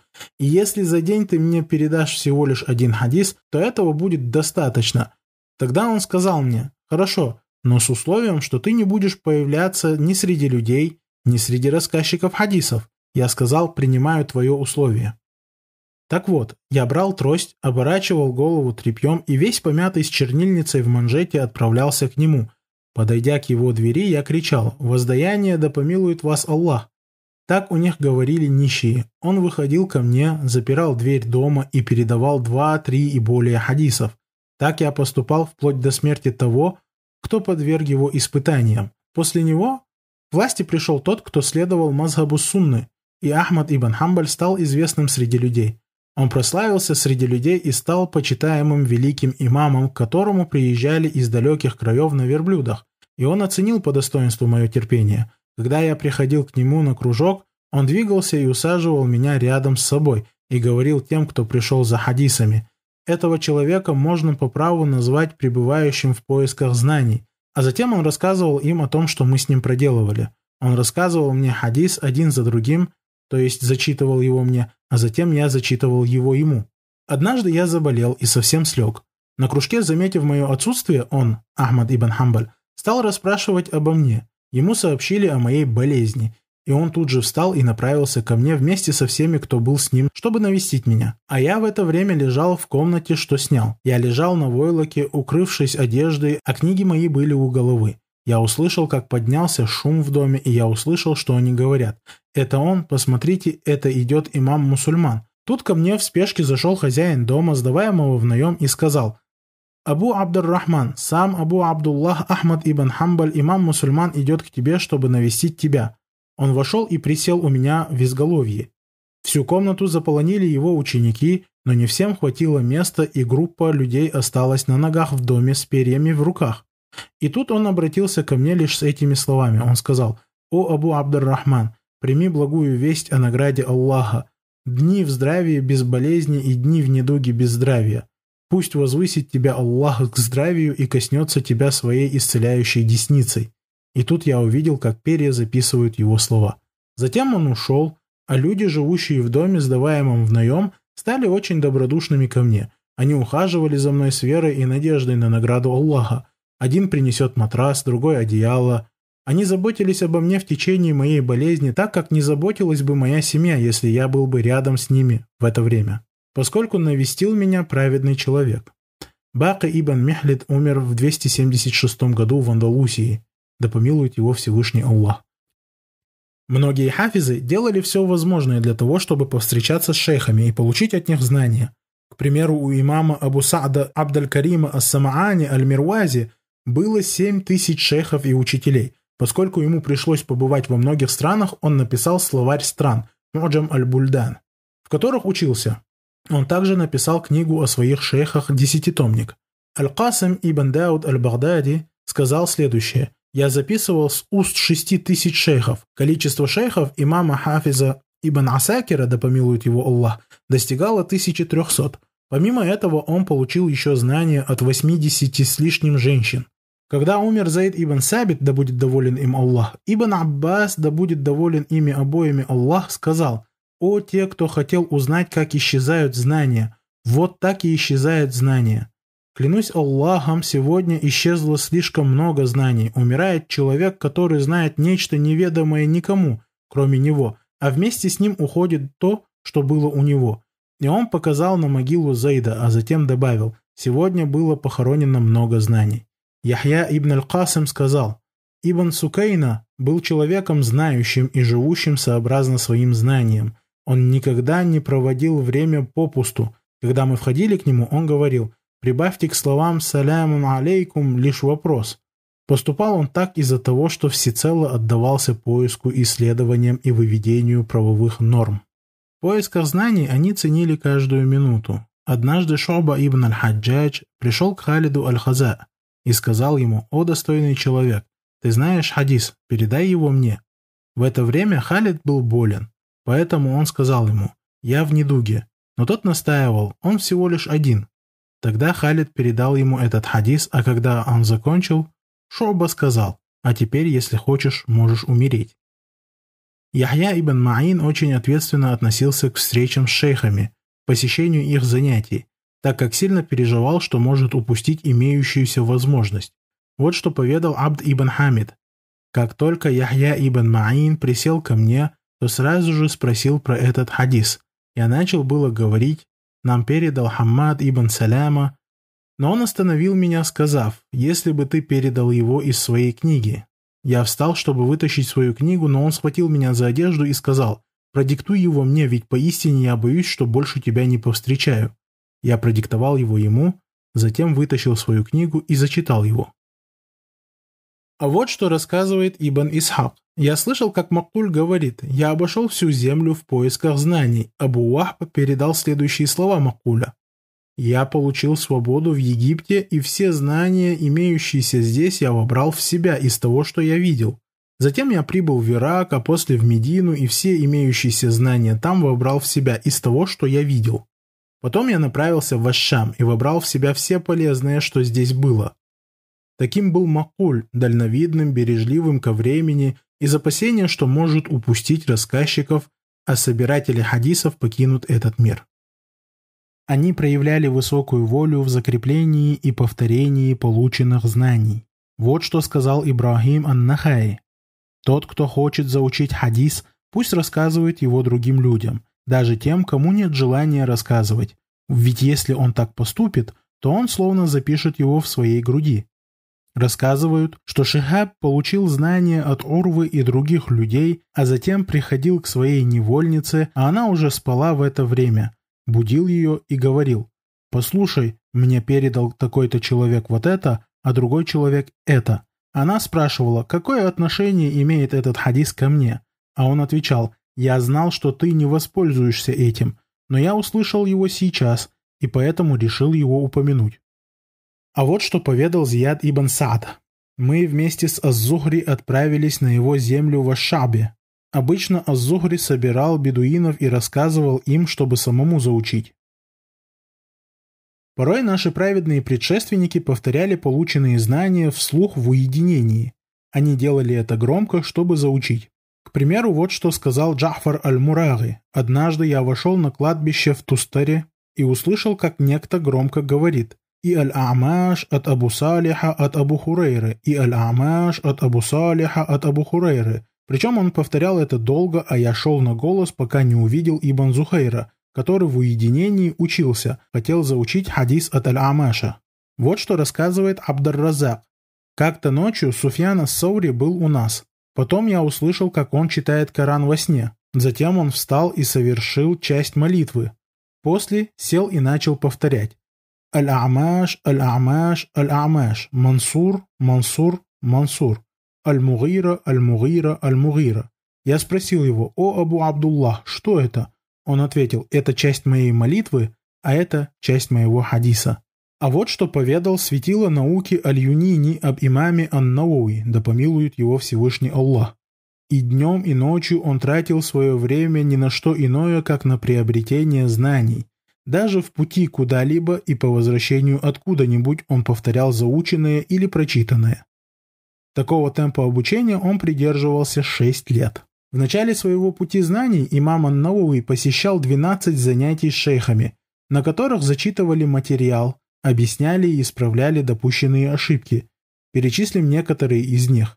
Два занятия по книге Аль-Васид, третий урок по Аль-Мухаззабу. Четвертое занятие было посвящено сравнительному изучению двух достоверных сборников хадисов Ас-Сахих, пятое по достоверному сборнику хадисов Муслима, Шестое занятие по грамматике по книге Ибн Джинни Аль-Лама. Седьмой урок был по книге Ибн Ас-Сикита из области языковедения Ислях Аль-Мантык. Восьмой по изучению науки о спряжении и склонении от Тасриф. Девятый по основам фикха, иногда по книге Абу Исхака Аль-Лумаа, а иногда по книге Аль-Фахр Рази Аль-Мунтахаб. Десятый урок был посвящен изучению имен рассказчиков хадисов, а одиннадцатый по основам религии, то есть по таухиду. Аннауи сказал, я записывал все свои замечания относительно отрывков, требующих разъяснения. Это было и пояснение смысла слов, и указание на правильное написание слов. Аллах благословил мое время и мои занятия. Он помог мне. Известно, что Абдуллах ибн Мухаммад ибн Абу Бакр аль-Ханбали прочел аль-Мугни аль-Муаффаку ибн Кудами 23 раза, так, что мог уже воспроизвести его по памяти. Их сила в заучивании благородных знаний. Абу Зур'а сказал, Ахмад ибн Хамбаль знал наизусть миллион хадисов, а когда его спросили, как тебе это удается, он ответил, я из раза в раз повторял с ним их, и я принял его метод, как разбивать их на главы. Сулейман ибн Шу'ба сказал, они записали с уст Абу Дауда сорок тысяч хадисов, и рядом с ним не было ни единой книги. Абу Зур'a ар-Рази сказал, «Я знаю наизусть 200 тысяч хадисов. Так как знает наизусть человек суру, скажи, он Аллах единый. И еще я заучиваю 300 тысяч хадисов». Ишам аль-Кальби сказал, «Я заучивал наизусть столько, сколько не заучивал никто, и забыл столько, сколько не забывал никто. У меня был дядя по линии отца, и он упрекал меня за то, что я не заучиваю Коран, так вот, я вошел в дом и поклялся, что не выйду до тех пор, пока не заучу Коран. И я выучил его за три дня. А как-то я посмотрел на зеркало, чтобы укоротить бороду. Все, что ниже кулака, но взял выше кулака. А вот что рассказывает Абу Ахмад Абдуллах ибн Ади аль-Хафиз. Я слышал, как несколько шейхов поговаривают о том, что в Багдад прибыл Мухаммад ибн Исмаиль аль-Бухари. Об этом также услышали знатоки хадисов. Так вот, они собрались, подобрали сто хадисов и перепутали их текст с иснадами. Поменяли текст, относящийся к определенному иснаду, другим, а затем каждому раздали по 10 хадисов, дабы они прилюдно зачитали их Аль-Бухари. Люди собрались, и вышел один из них, и спросил Аль-Бухари об одном из хадисов из своей десятки. Аль-Бухари ответил «Не знаю такого». Он спросил про второй хадис, и Аль-Бухари ответил «Не знаю такого». И все так и повторялось, пока он полностью не спросил про все свои десять хадисов. Знатоки фикха оборачивались, посматривая друг на друга и говорили «Он понял». А тот, кто не знал о том, что происходит, посчитали Аль-Бухари слабым. Затем вышел другой и сделал то же самое, что и первый, и Аль-Бухари все отвечал «не знаю такого». После, третий, так и продолжалось вплоть до десятого, а Аль-Бухари отвечал им «не знаю такого». И ничего больше. Когда же он понял, что это был последний человек, он повернулся к первому и сказал, что до твоего первого хадиса, то он таков, второй, третий таков. И так далее перечислил все десять, вернув каждый текст к родному иснаду. То же самое он проделал с оставшимися людьми. После этого люди признали его знающим наизусть, а Ибн Саид, вспоминая о нем, говорил «бодливый баран». А вот что говорит Ибн Ан-Наджар. «Я слышал, как наш шейх Абдаль-Вахаб Ибн Аль-Амин поведал следующее. Однажды мы вместе с Хафизом Абуль-Касимом Ибн Асакир и Абу Саидом Ибн Ас-Самаани отправились изучать хадисы и посетить шейхов. По пути мы встретились с шейхом, а Ибн Ас-Самаани остановил его и попросил зачитать что-нибудь. Шейх принялся искать в своем ранце раздел, который сам прослушал. Но не нашел и очень расстроился из-за этого. Тут Ибн Асакир спросил его, «Что это за раздел, который ты прослушал?» Он ответил, что это книга Абу Дауда Аль-Бас ва Ан-Нушур, которую он перенял с уст Абу Насра Аз-Зайнаби. Тогда он, Ибн Асакир, сказал, «Не печалься» и зачитал ему то ли полностью, то ли часть книги по памяти. Ибн Ан-Наджар затем добавил «Сомнение от нашего шейха». Ибн Аль-Амид сказал, «Я не думал, что в мире есть что-то более сладкое, нежели главенство или власть, которыми я обладал, покуда сам не увидел, как проводят время за обучением от Табарани и Абу-Бакр Аль-Джаби. Ат-Табарани превосходил его в том, что знал наизусть больше, а Абу-Бакр был более проницательным, чем он. В итоге они начали повышать голос, и Аль-Джаби сказал, «У меня есть хадис, который неизвестен никому в этом мире, кроме меня». Тот сказал, рассказывай. Абу-Бакр сказал, нам рассказал Абу Халифа, что Сулейман ибн Аюб, и он привел хадис. Тогда Ат-Табарани сказал, «Я Сулейман ибн Аюб, и от меня этот хадис услышал Абу Халифа. Так послушай же теперь этот хадис напрямую от меня». И тут Аль-Джаби засмущался, а мне захотелось не иметь главенства, а быть от Табарани. И я радовался так же, как и он. А вот что рассказал Мухаммад ибн Ахмад аль-Ваиз. Как-то раз Абу Бакр ибн аль-Бегинди встал на молитву, произнеся слова Аллаху Акбар, а затем принялся говорить нам передал Мухаммад ибн Сулейман Ляуин. Мы сказали вслух «Субханаллах», и тогда он сказал «Во имя Аллаха милостивого, милосердного, хвала Аллаху Господу миров». Также с его слов передают следующее.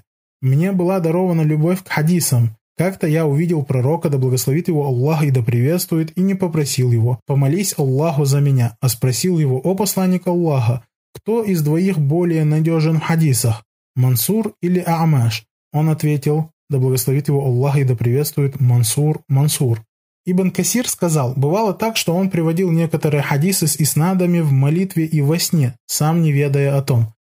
Яхья ибн Хиляль ибн Матар каждый день садился и зачитывал Аль-Мудауана, начиная с полудня и заканчивая ночью, и раз в месяц он полностью прочитывал ее. А вот что сказал имам Абу Исхак аш-Ширази, автор Аль-Мухаззаб. Я повторял каждый урок сотню раз, а если в каком-нибудь вопросе присутствовала стихотворная строчка, на которую необходимо было ссылаться, то я ради этого заучивал всю касыду. Ад-Дахаби сказал, что он слышал, как шейх Таки-ад-Дин Абу Аль-Аббас говорил, шейх Ибн Малик сказал, для великого ученого фиг смягчен так, как для Дауда был смягчен металл. Шейх сказал, наш дедушка был суров, Однажды, встретившись с одним шейхом, он задал ему вопрос, а тот ответил. Есть 60 ответов на данный вопрос. Во-первых, то-то, во-вторых, то-то. И он привел все до конца, а теперь мы не против, чтобы ты повторил все эти ответы. Он был покорен шейхом и взволнованно дышал. Шейх Такьяддин сказал, мы диву давались, как он, то есть этот знаменитый шейх, без затруднения приводил по памяти тексты и знал наизусть положение мазхабов. Он вместе с племянником по отцу отправился в Ирак для того, чтобы прислуживать ему. Тогда ему было 13 лет. Он ночевал у него и слышал, как шейх повторяет спорные моменты в вопросе и тут же заучивал данный вопрос. Известно, что шейх Ахмад ибн аль-Хасан ибн Анну Ширван ар-Руми аль-Ханафи родился в 652 году и умер в 745 году по хиджре, в учебные дни каждый день заучивал 300 строк. Абу Салих Аюб ибн Сулейман принялся изучать книгу Аль-Аруд и выучил ее наизусть. Однажды его спросили, почему его привлекло это учение, ведь он уже в старческом возрасте, на что он ответил «Как-то раз я оказался среди людей, которые обсуждали это учение, и я почувствовал себя униженным тем, что есть знания, о которых я не могу поговорить. Любовь к книгам. Ученые всегда тянулись к книгам и никогда с ними не расставались. Они всецело были поглощены чтением книг, сокровищницы и кладези наук. Вот что сказал Аль-Мубаррид. «Не видывал я большей тяги к знаниям, чем у Аль-Джахиза Аль-Фатха ибн Хакана и Исмаила ибн Исхака Аль-Кади». Что до Аль-Джахиза, то стоит попасть ему в руки книги, он прочитывал ее от начала до конца. И неважно, что за книга. Что до Аль-Фатха, то он при себе всегда носил книжку. И если он уходил с приема у Аль-Мутаваккеля по своим нуждам или чтобы совершить молитву, то вытаскивал книгу и на ходу изучал ее, пока не дойдет до нужного места. То же самое он проделывал по возвращении, пока не займет свое место. А что до Исмаиля ибн Исхака, то он, когда бы я к нему не пришел, всегда в руках держал книгу и что-то вычитывал или перебирал книги в поисках нужной ему информации или стряхивал пыль с них. Известно, что Абу-Бакр аль-Хаят ан-Нахауи все свое время посвящал обучению и даже в пути он учился, да так, что мог упасть во враг или попасть под верховое животное. Некий визирь как-то сказал, «Юнец, принеси мне то, что приносит покой в уединении и много услады». Сидевшие рядом подумали, что он просит вино, однако слуга принес ему корзину с книгами. А вот что поведал Ахмад ибн Амран. Как-то раз я был у Абу Аюба Ахмада ибн Мухаммада ибн Шуджа. И получилось так, что он задержался дома. Тогда он отправил одного из своих слуг к Абдуллаху ибн Аль-Араби, автору книги Аль-Гариб, чтобы спросить, можно ли к нему прийти. Слуга же вернулся и сказал, «Я попросил его об этом». И он ответил так, «У меня бедуины, когда я освобожусь, то приду». Затем слуга добавил, но я никого не видел у него, разве что книги, в которые он заглядывал. То возьмет одну, посмотрит, то другую. Вскоре мы даже заметили, как он пришел.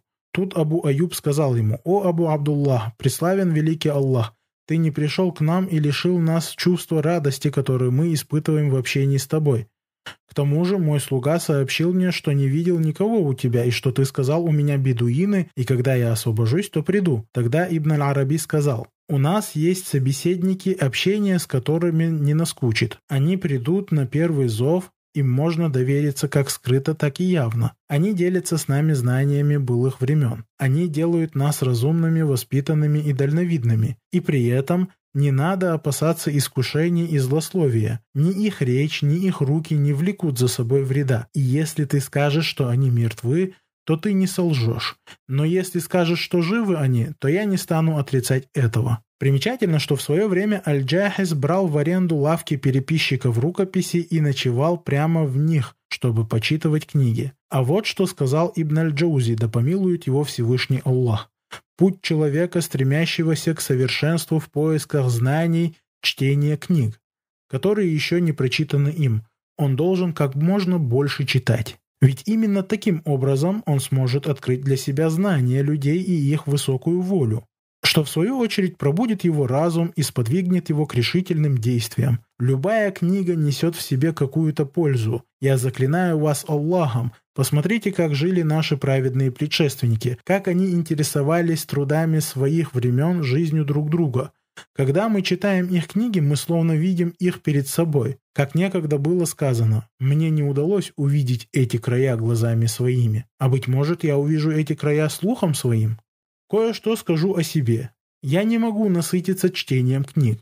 Если ко мне попадает книга, которую я ранее не видел, то для меня это найденный клад. Как-то я ознакомился со списком литературы, которая отдана в качестве вакфа в медресе Ан-Низамия. Оказалось, что этот вакф вобрал в себя 6 тысяч томов. В этом перечне были книги и Абу Ханифы, и книги Аль-Хумайди, и книги нашего шейха Абдул-Вахаба ибн Насира, и книги Абу Мухаммада ибн Аль-Хашаба. Эти труды были серьезной ношей. В списке также были и другие книги, посильные все до единой для меня. Я бы сказал, что прочел 20 тысяч томов, хотя их было больше, и я до сих пор в поисках знаний. Посредством чтения книг я ознакомился с образом жизни людей, с их силой воли, памятью, с тем, как они поклонялись, какими дивными знаниями они обладали. Тому, кто не читает, не дано этого знать. Впоследствии я стал презирать то, чем теперь люди заняты, а устремления некоторых учащихся казались мне ничтожными, и хвала Аллаху. Поскольку книги несут в себе большое благо и являются предметом гордости, то они по праву самое благородное имущество, самая ценная красота. Книги – это надежный собеседник, которому можно довериться, а также здравый сотрапезник и самый красноречивый ученый. Именно поэтому ученые с большим рвением относились к накоплению книг и их чтению. К примеру, вот что говорит Ибн Хаджар, да помилует его Аллах, об Ибн Аль-Кайиме в своей книге «Ад-Дурар Аль-Камина». Он был искушен накоплением книг и приобрел такое количество, которое не сосчитать. Так, после его смерти его дети длительное время продавали книги, и это помимо той литературы, что они выбрали себе. Известно, что Яхья ибн Маин оставил после себя 114 ранцев и 4 больших кувшина для воды, наполненные книгами. Ибн Хаджар об Ибн Муляккане сказал следующее. Он приобретал книги, мне сообщили, что во время эпидемии чумы были выставлены на продажу книги одного из знатоков хадисов. Тот, кому были завещены эти книги, продавал их только за наличные деньги. Я отправился домой, взял мешочек с дирхамами и вошел в круг скопившихся людей. Затем я высвободил мешочек, и всякий раз, когда я брал еще одну книгу, он говорил «продай ему». Так вот, среди купленных мною книг был труд имама Ахмада Аль-Муснад. Приобрел я его за 30 дирхамов. Ад-Дахаби в Сияр А'лям ан-Нубуля пишет про Аль-Кади Абдуррахмана ибн Али Аллахими следующее. Нам сообщили, что в общей сложности он приобрел 100 тысяч томов, причем он покупал книги из разных стран. Мухаммад ибн Абдуллах Ассалям Аль-Мурси Аль-Андалуси написал, прочел и собрал очень много ценных книг. Из каждого заработка он обязательно тратил средства на покупку книг. А вот что поведал Аль-Адафауи. Как-то наш шейх и главный судья Абу Абдуллах Мухаммад ибн Джамаа рассказал о том, что его управляющий в Каире занимался собиранием средств для сирот. Так вот, наш шейх поведал о том, что однажды этот человек к нему привел шейха Такияддина ибн Дакика Аль-Ид, утверждая, что он должен сиротам. В разрешении этого вопроса я стал посредником между ними – в итоге мы сошлись вместе с ним на том, что его заработную плату в медресе Аль-Камилия будут списывать в счет погашения долга, а деньги за работу в медресе Аль-Фадилия будут оставаться ему на содержании. После главный судья сказал ему, «Я скуп к тебе только из-за того, что на тебе висит долг». На что Ибн Дакик Аль-Ид ответил, «Со мной случается это лишь из-за любви к книгам». Однажды жена имама Аз-Зухри, да помилует его Аллах, сказала – Клянусь Аллахом, мне тяжелее стерпеть эти книги, нежели трех жен соперниц. Вот что сказал имам Ибн Аль-Каим Аль-Джаузия, да помилует его Всевышний Аллах. Я знаю тех, кто мучился от сильной головной боли или лихорадки, но тем не менее книга была в изголовье, и как только он приходил в себя, то читал, а коль выбивался из сил, то переставал. И как-то, когда он был в таком положении, к нему вошел врачеватель и сказал, «Этого нельзя тебе делать, ведь так ты поступаешь во вред себе и сам лишаешь себя возможности заниматься любимым делом». Однажды врачеватель зашел к Абу-Бакру Аль-Анбари, который заболел и впоследствии умер от этого. Он посмотрел на его жидкость, то есть мочу, и сказал, «Ты делал нечто, что никто не делал». Затем он вышел и сказал, вряд ли ему станет лучше. Он спросил его, что ты делал? Аль-Анбари, да помилует его Аллах, ответил, каждую неделю я повторно перечитывал 10 тысяч страниц. А вот что поведал шейх Рагиб ат-Табах, да помилует его Аллах. Ученый из Халаба Алеппо, Ахмад Аль-Хиджази, да помилует его Аллах, любил покупать книги. До нас дошли сведения, что однажды он увидел книгу, которую выставили на продажу, но у него с собой не было дирхамов, но была одежда.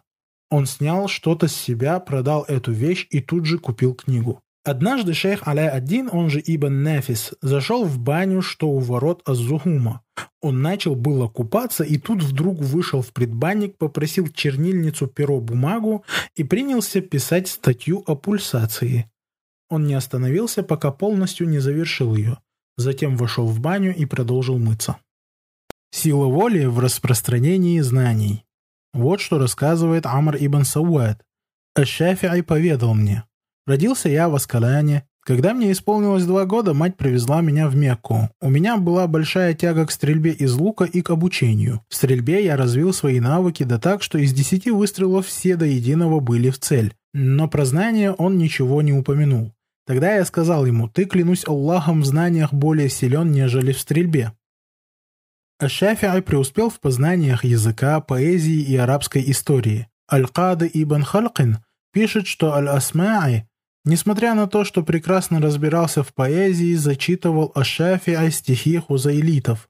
Он также упомянул, что некий знаток учения о родословии в Ираке пообщался с Аш-Шафи'и, понял, что тот довольно хорошо знает эту дисциплину – их разговор длился долго, и тогда Аш-Шафи'ай сказал ему, «Тебе и мне подобным не должно общаться по поводу родословной мужчин по линии отца. Давай поговорим о родословной мужчин по линии их матерей». Однажды ему довелось встретиться с юношами, изучавшими медицину в Альфистате. После небольшого общения с ними они поняли, что он имеет ценный багаж знаний и пожелали, чтобы он дал им урок по врачевательству. Но он показал на знатоков фикха, стоящих в тени стены соборной мечети Амра ибн аль-Аса и ожидающих его, и сказал, «Но разве они оставят мне время, чтобы я мог уделить его вам?»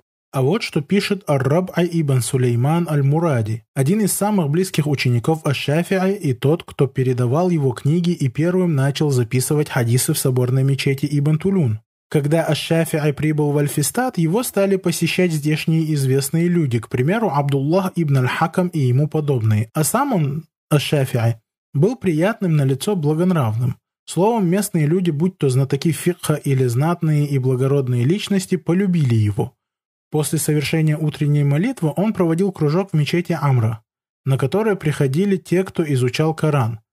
Они непрестанно задавали ему вопросы, а с восходом солнца они вставали и их места занимали те, кто изучал хадисы. Они также спрашивали его о значении хадисов, о том, как их толковать. А когда солнце поднималось, они уходили и наступало время для кружка, где проводилось обсуждение и дискуссии. Подъемом солнца еще на шаг и эти расходились и приходили те, кто изучал арабский язык, метрику, аруд, поэзию и грамматику. Эти уходили ближе к полудню, а сам Шафи'ай шел домой в Альфистат. Ар-Раб'ай сказал, Аш-Шафи'ай пробыл здесь в Альфистате четыре года – и под его диктовку было записано 1050 страниц. Книга Аль-Ум вышла в объеме 2000 страниц. Книга Ас-Суннан и многие другие, и все это за 4 года. И это при том, что он был очень сильно болен. Бывало так, что, будучи верхом, у него открывалось кровотечение, да так, что кровью пропитывались его кальсоны и хуфы. Суфьян Ас-Саури говорил, «Если бы ко мне не приходили знатоки хадиса, то я отправился бы к ним домой.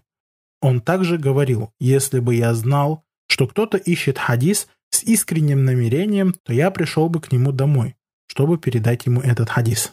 Решимость, ведущая к написанию книг.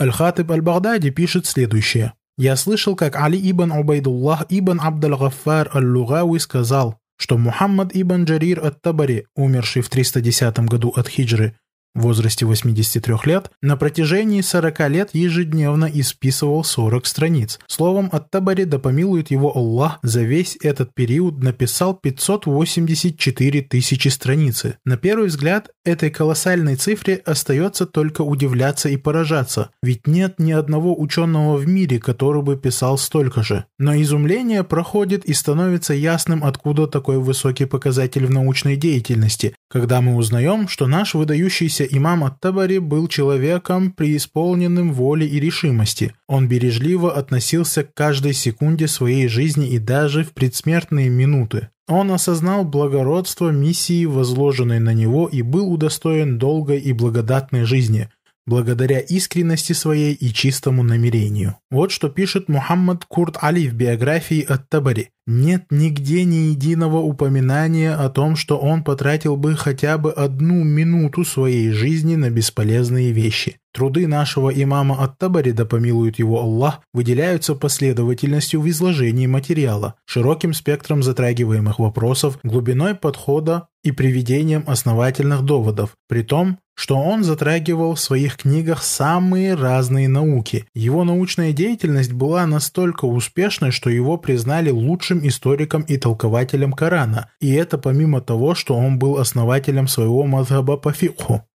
Хотелось бы привести слова Абу Хамида Ахмада ибн Абу Тахира аль-Исфираани, чтобы понять, насколько значимы книги имама Ат-Табари. Если кому-нибудь пришлось бы отправиться в Китай для того, чтобы изучить тафсир Мухаммада ибн Джарира, то это не было бы уж таким большим поступком. Толкование Корана, о котором идет речь, вышло в свет в 30 частях, Титанический бесценный труд. Аль-Хатыб Аль-Багдади упоминает, что однажды Абу Джафар ат-Табари спросил у своих учеников, «Вы готовы приступить к толкованию Корана?» Они сказали, «А каков будет объем?» Он ответил, «30 тысяч страниц». Тогда они сказали, «Мы умрем, прежде чем его закончим». После этого имам сократил эту книгу до 3000 страниц. Он также спросил их, «Вы готовы приступить к истории мира со времен Адама до наших дней?»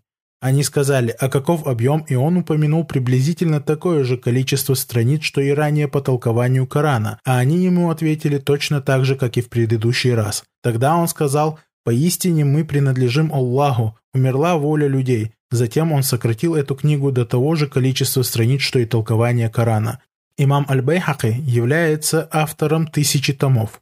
Все его труды написаны грамотным языком и классифицированы. Они принесли огромную пользу умме.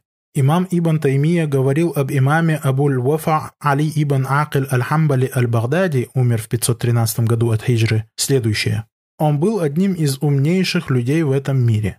Так вот, Али ибн Акиль, благодаря своему бережливому отношению, написал самую объемную в мире книгу в 800 томов Аль-Фунун, вот что пишет Аль-Хафиз Ибн Раджаб Аль-Ханбали в его биографии. Самый объемный его труд – книга Аль-Фунун. Эта книга огромная и в ней много хороших и полезных сведений по таким тематикам, как наставление, проповеди, тафсир, фикх, основы религии и фикха, грамматика, язык, стихи, история, рассказы и повести. В этой книге он также записал свои дискуссии, беседы на кружках, которые проводил, свои мысли и заключения. Ибн аль-Джоузи говорит, этот человек отличался приятным мышлением, он любил раскрывать непонятные моменты и тонкости. Книга Аль-Фунун вобрала в себя его мысли, события из его жизни. И тот, кто призадумается над этими отрывками из его жизни, поймет, насколько глубоким был этот человек. Внук Ибн аль-Джоузи сказал следующее – мой дед сократил этот труд до десяти томов и внедрил их в свои книги, а я, когда был в Багдаде, остановился в медресе Аль-Ма'муния и прочел там порядка 70 томов. Эта книга вобрала в себя рассказы, научные дискуссии, удивительные и забавные истории, стихи. Абдар-Разак Ар-Расани в своей книге «Ат-Тавсир» пишет Абуль-Бака Аль-Лугауи сказал мне, «Я слышал, как шейх Абу Хаким Ан-Нахрауани говорил, я остановился на 304-м томе книги Аль-Фунун. Аль-Хафиз Ад-Дахаби сказал, он написал комментарии книги Аль-Фунун, и она вышла более чем в 400 томах. Он включил в нее все свои беседы с известными людьми и учениками, все тонкости и неясные моменты, раскрытые им, а также дивные события и истории, которые дошли до него. Ад-Дахаби также пишет в своей книге «Ат-Тарих». «В мире нет более объемной книги, чем эта. Мне поведал тот, кто видел одни из томов после 400-го. Думаю, это был Ибн Раджаб.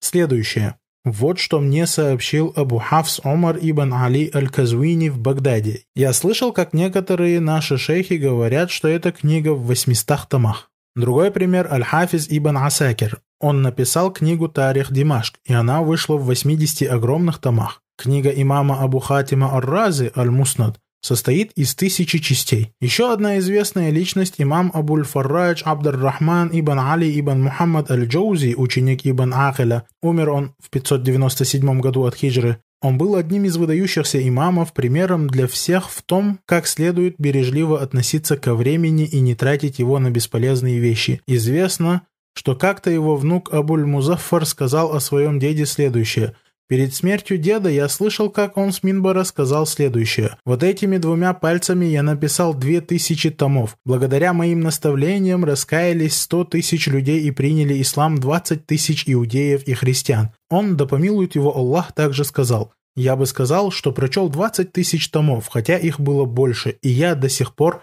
в поисках знаний. Через книги я знакомился с образом жизни людей, с их силой воли, памятью, с их поклонением, с их дивными учениями. А тому, кто не читает, не дано знать всего этого. Впоследствии я стал презирать положение обычного люда, а устремления некоторых учащихся казались мне ничтожными. И хвала Аллаху, Таким образом, если он прочел, будучи еще в поисках знаний, то есть учеником, 20 тысяч томов, и предположим, что один том в среднем состоит из 300 страниц, то получается, что он прочел приблизительно 6 миллионов страниц. Это только то, что он прочел и переписал, а сколько трудов и книг он сам написал. Вот что говорит имам Ибн Таймия, да помилует его Аллах, в своем труде Аль-Аджуиба Аль-Мисрия. Шейх Абуль-Фаррадж был муфтием, который много писал. Его труды были на самые разные тематики. Я даже как-то насчитал более тысячи.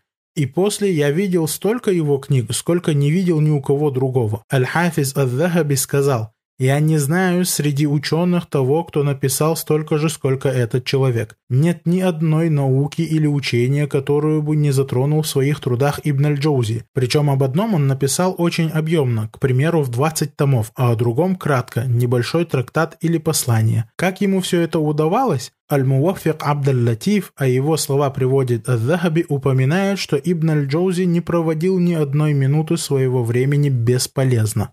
А вот что говорит Ибн аль-Джоузи, да помилует его Аллах о самом себе. «Я повидал много людей, которые спешили вместе со мной посетить людей, как это принято обычно. И эти похождения туда-сюда они называли заботой. Как правило, они просятся присесть, начинают заводить обычные житейские разговоры и беседы, те, что не к месту, во время которых еще нет-нет да и хулят. Так поступают многие в наше время, среди которых бывает и встречаются лжесвидетели.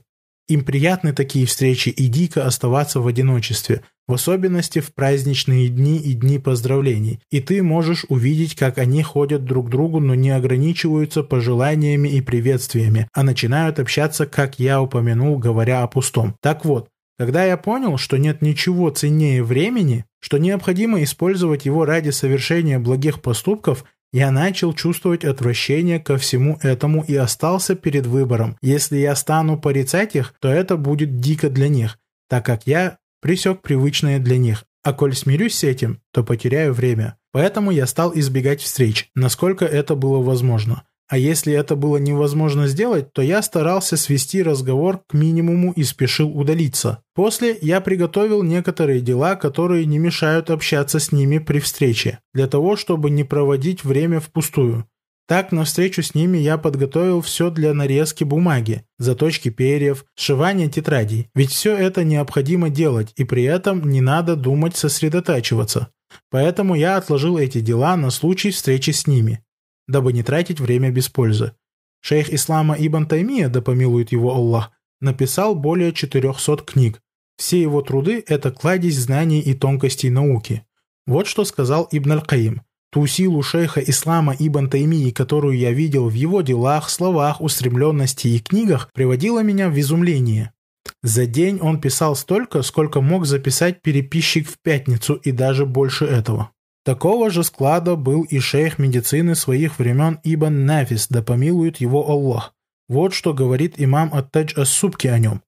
Что касается врачевания, то не было на земле равных ему, и даже говорят, что с приходом Ибн Сины не стало равных ему, а также говорят, что в вопросах лечения он был сильнее Ибн Сины. Этот ведущий врач своего времени написал книгу по медицине, которую назвал Ашамель. Об этом труде Аттадж Ас-Субки сказал следующее – Говорят, что если бы он завершил эту книгу, то она вышла бы в 300 томах. Завершено же было всего 80 томов. Также имеются сведения о том, что он диктовал свои труды по памяти.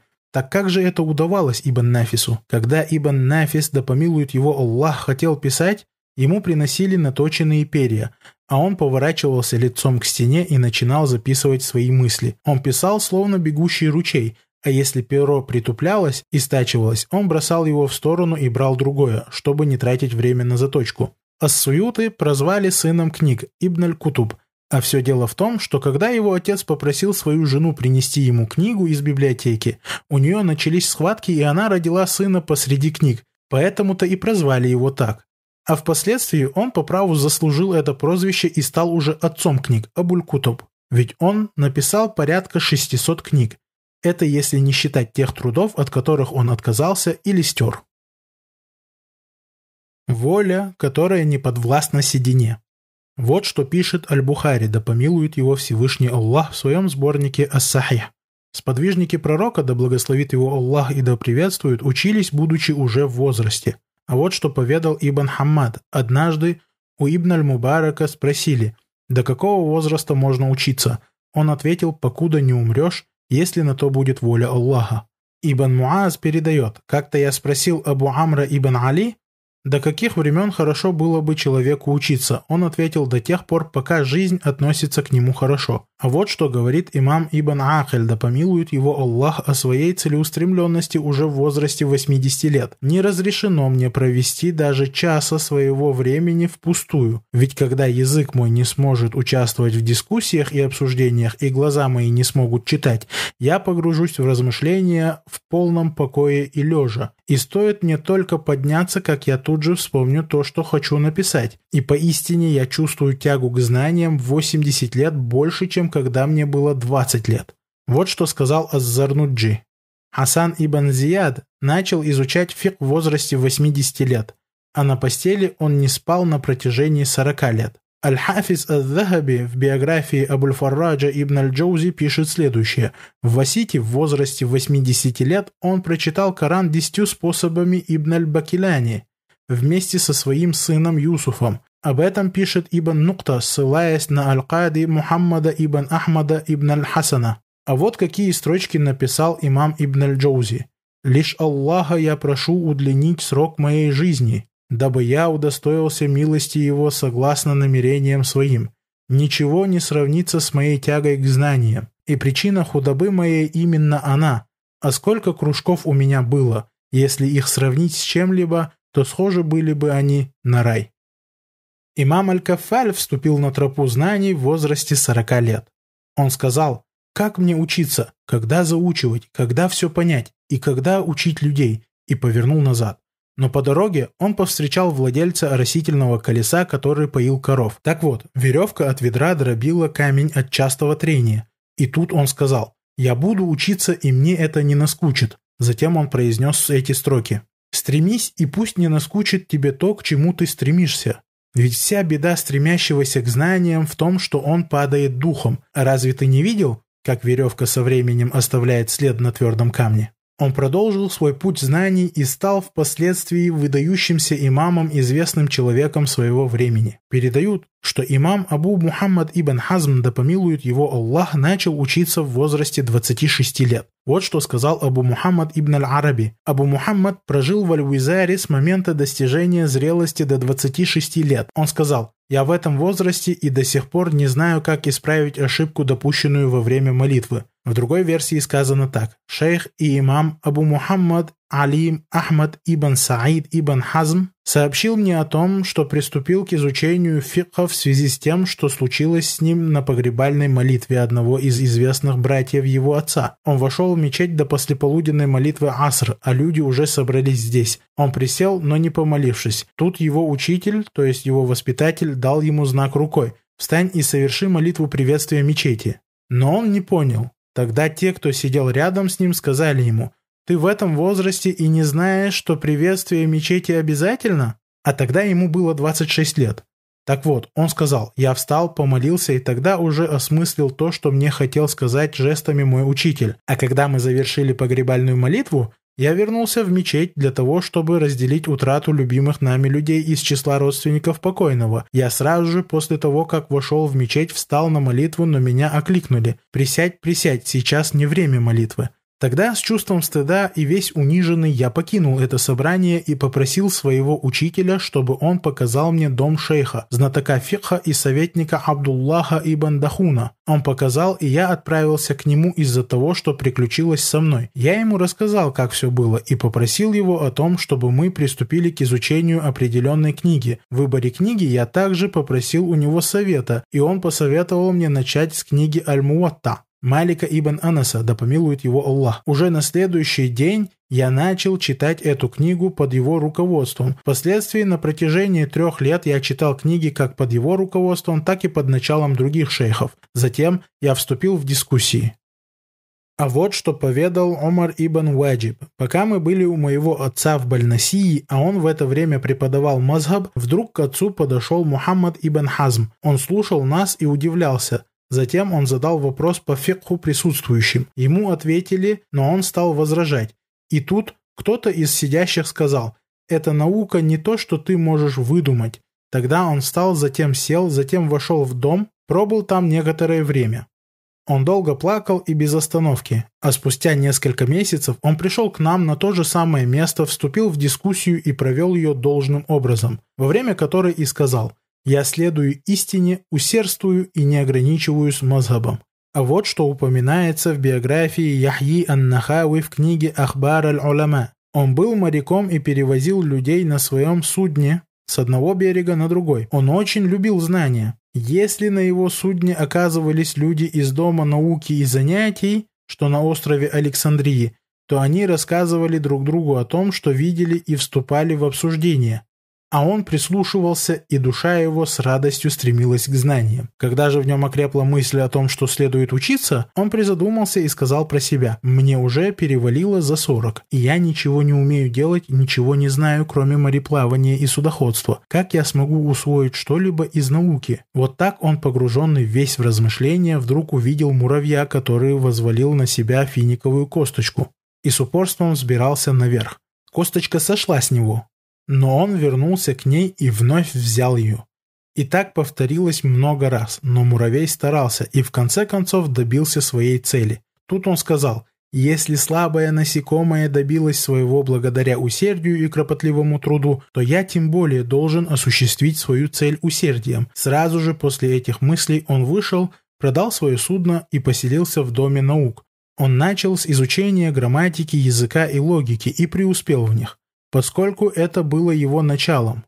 Впоследствии его стали называть знатоком этих наук, и он обрел известность благодаря этому. Он написал много книг, и этот Яхья еще повстречался с Амром ибн аль-Асом, на которого он произвел очень хорошее впечатление. Шейх Иззаддин Абдассалям, слава о знаниях и воле которого распространилась повсюду, поначалу был очень бедным человеком, а приступил к обучению в зрелом возрасте. Шейх Ибн Ибрахим Ибн Аль-Хасан Аль-Кинаи посвятил себя обучению в возрасте 30 лет. Он изучал фикх, грамматику и другие науки и преуспел. Слава о нем разошлась в его родном селении. Известно, что в день он изучал 400 строчек. После он предался поклонению и вел такой образ жизни вплоть до смерти. Шейх Юсуф Ибн Рискуллах дожил до глубокой старости, почти до 90 лет. У него очень сильно сел слух – но все остальные органы чувств оставались в норме. И при этом он был настолько волевым человеком, словно ему 30 лет. Он умер в городе Сафад, что на территории Палестины, в 745 году от хиджры с пером в руке. Известно, что шейх Ахмад ибн Абд-аль-Кадир аль-Киси аль-Ханафи ан-Нахави изучал самые разные науки и преуспел в них. В конце своей жизни он приступил к изучению хадисов, и люди стали упрекать его за это. Но он возразил им, написав прекрасные строчки. «Меня стали укорять люди в том, что я взялся за изучение хадисов, хотя больше заслуживают укора они сами. Сказали они, имам Всезнайка. Ходит туда и сюда и просит еще знаний. Я покидаю их и отвечаю на их слова, удивляясь их полному невежеству, если человек может нагнать то, что упущено им из благородного, то его следует отнести к волевым людям, а не к невеждам. В поисках и распространении знаний до последнего вздоха. Аль-Муаффа ибн Закария поведал о том, что некий человек, достойный доверия, был рядом с Абу Джафаром от Табари, да помилует его Всевышний Аллах, когда тот был при смерти. В общем, спустя час или менее того имам умер, а ему упомянули молитву, которую произнес Джафар ибн Мухаммад. Он тут же попросил чернильницу, бумагу и принялся записывать, но ему возразили «Разве время сейчас?» На что он ответил «Человеку следует приобретать знания вплоть до смерти». Фаркад, имам мечети в Басре, рассказывает о том, что как-то раз они вошли к Суфьяну, когда того поразил недуг, из-за которого он и умер впоследствии. И тут некий мужчина рассказал ему хадис, и ему он понравился. Он немедля вытащил из-под постели доску и принялся записывать на ней. Ему сказали «Вот в таком состоянии?» Но он ответил «Поистине он благой, Хасан. Если я останусь, то ведь я услышал благое, а если умру, то ведь я записал благое». А вот что поведал знаток фикха Абуль Хасан Али ибн Иса аль-Валь-Валиджи. Я вошел к Абур-Райхану Аль-Байруни, когда он был при смерти. Он издавал уже было предсмертные хрипы, ему сдавливала грудь. И тут он спросил меня, «Как ты мне сказал однажды? Подсчет наследства для бабушек недействительный?» Мне было его жалко, и я сказал ему, «В таком-то состоянии?» На что он ответил, «Послушай, разве не лучше мне распрощаться с этим миром, разобравшись в этом вопросе, нежели покинуть мир, будучи несведущим в нем. И тогда я повторил ему, а он заучил наизусть и научил меня тому, что пообещал. Затем я вышел из его дома и уже в дороге услышал крики. Аль-Кади Ибрахим ибн Аль-Джаррах Аль-Куфи, ученик Абу Юсуфа Аль-Кади Якуба ибн Ибрахима Аль-Ансари, умер в 182 году от хиджры, которого прозвали судьей судей всего мира, поведал однажды о следующем. Как-то Абу Юсуф заболел, и я пошел к нему, дабы навестить его. Он лежал без сознания, а когда он пришел в себя, сказал, «Ибрахим, что ты скажешь по этому вопросу?» Я ответил, «При таких-то обстоятельствах?» Но он сказал, «Ничего страшного, мы поучимся, быть может, это спасет кого-либо». Затем он спросил, «Ибрахим, как лучше бросать камушки? то есть во время выполнения обрядов хаджа, кидать их, идя пешком или будучи верхом? Я ответил, будучи верхом. Он сказал, ты ошибся. Тогда я сказал, будучи пешком. Но он вновь сказал, ты ошибся. Я же сказал, объясни же, да будет доволен тобой Аллах. Тогда он сказал, если речь идет о том, когда люди стоят для произнесения мольбы, то лучше бросать, будучи пешком. А если люди не останавливаются возле него, то есть столба, то лучше бросать верхом. Затем я покинул его, и не успел я подойти к дверям его дома, как услышал крик. Оказалось, что он уже умер, да помилует его Аллах. Однажды имам Ахмад встретился в пути с одним из своих знакомых, и тот невзначай как бы упрекнул его в том, что он заучивает и пишет уж больно много. Вот что сказал его знакомый. Один раз в Куфу, другой раз в Басру. Сколько это будет продолжаться? На что имам Ахмад ответил, вместе с чернильницей в могилу.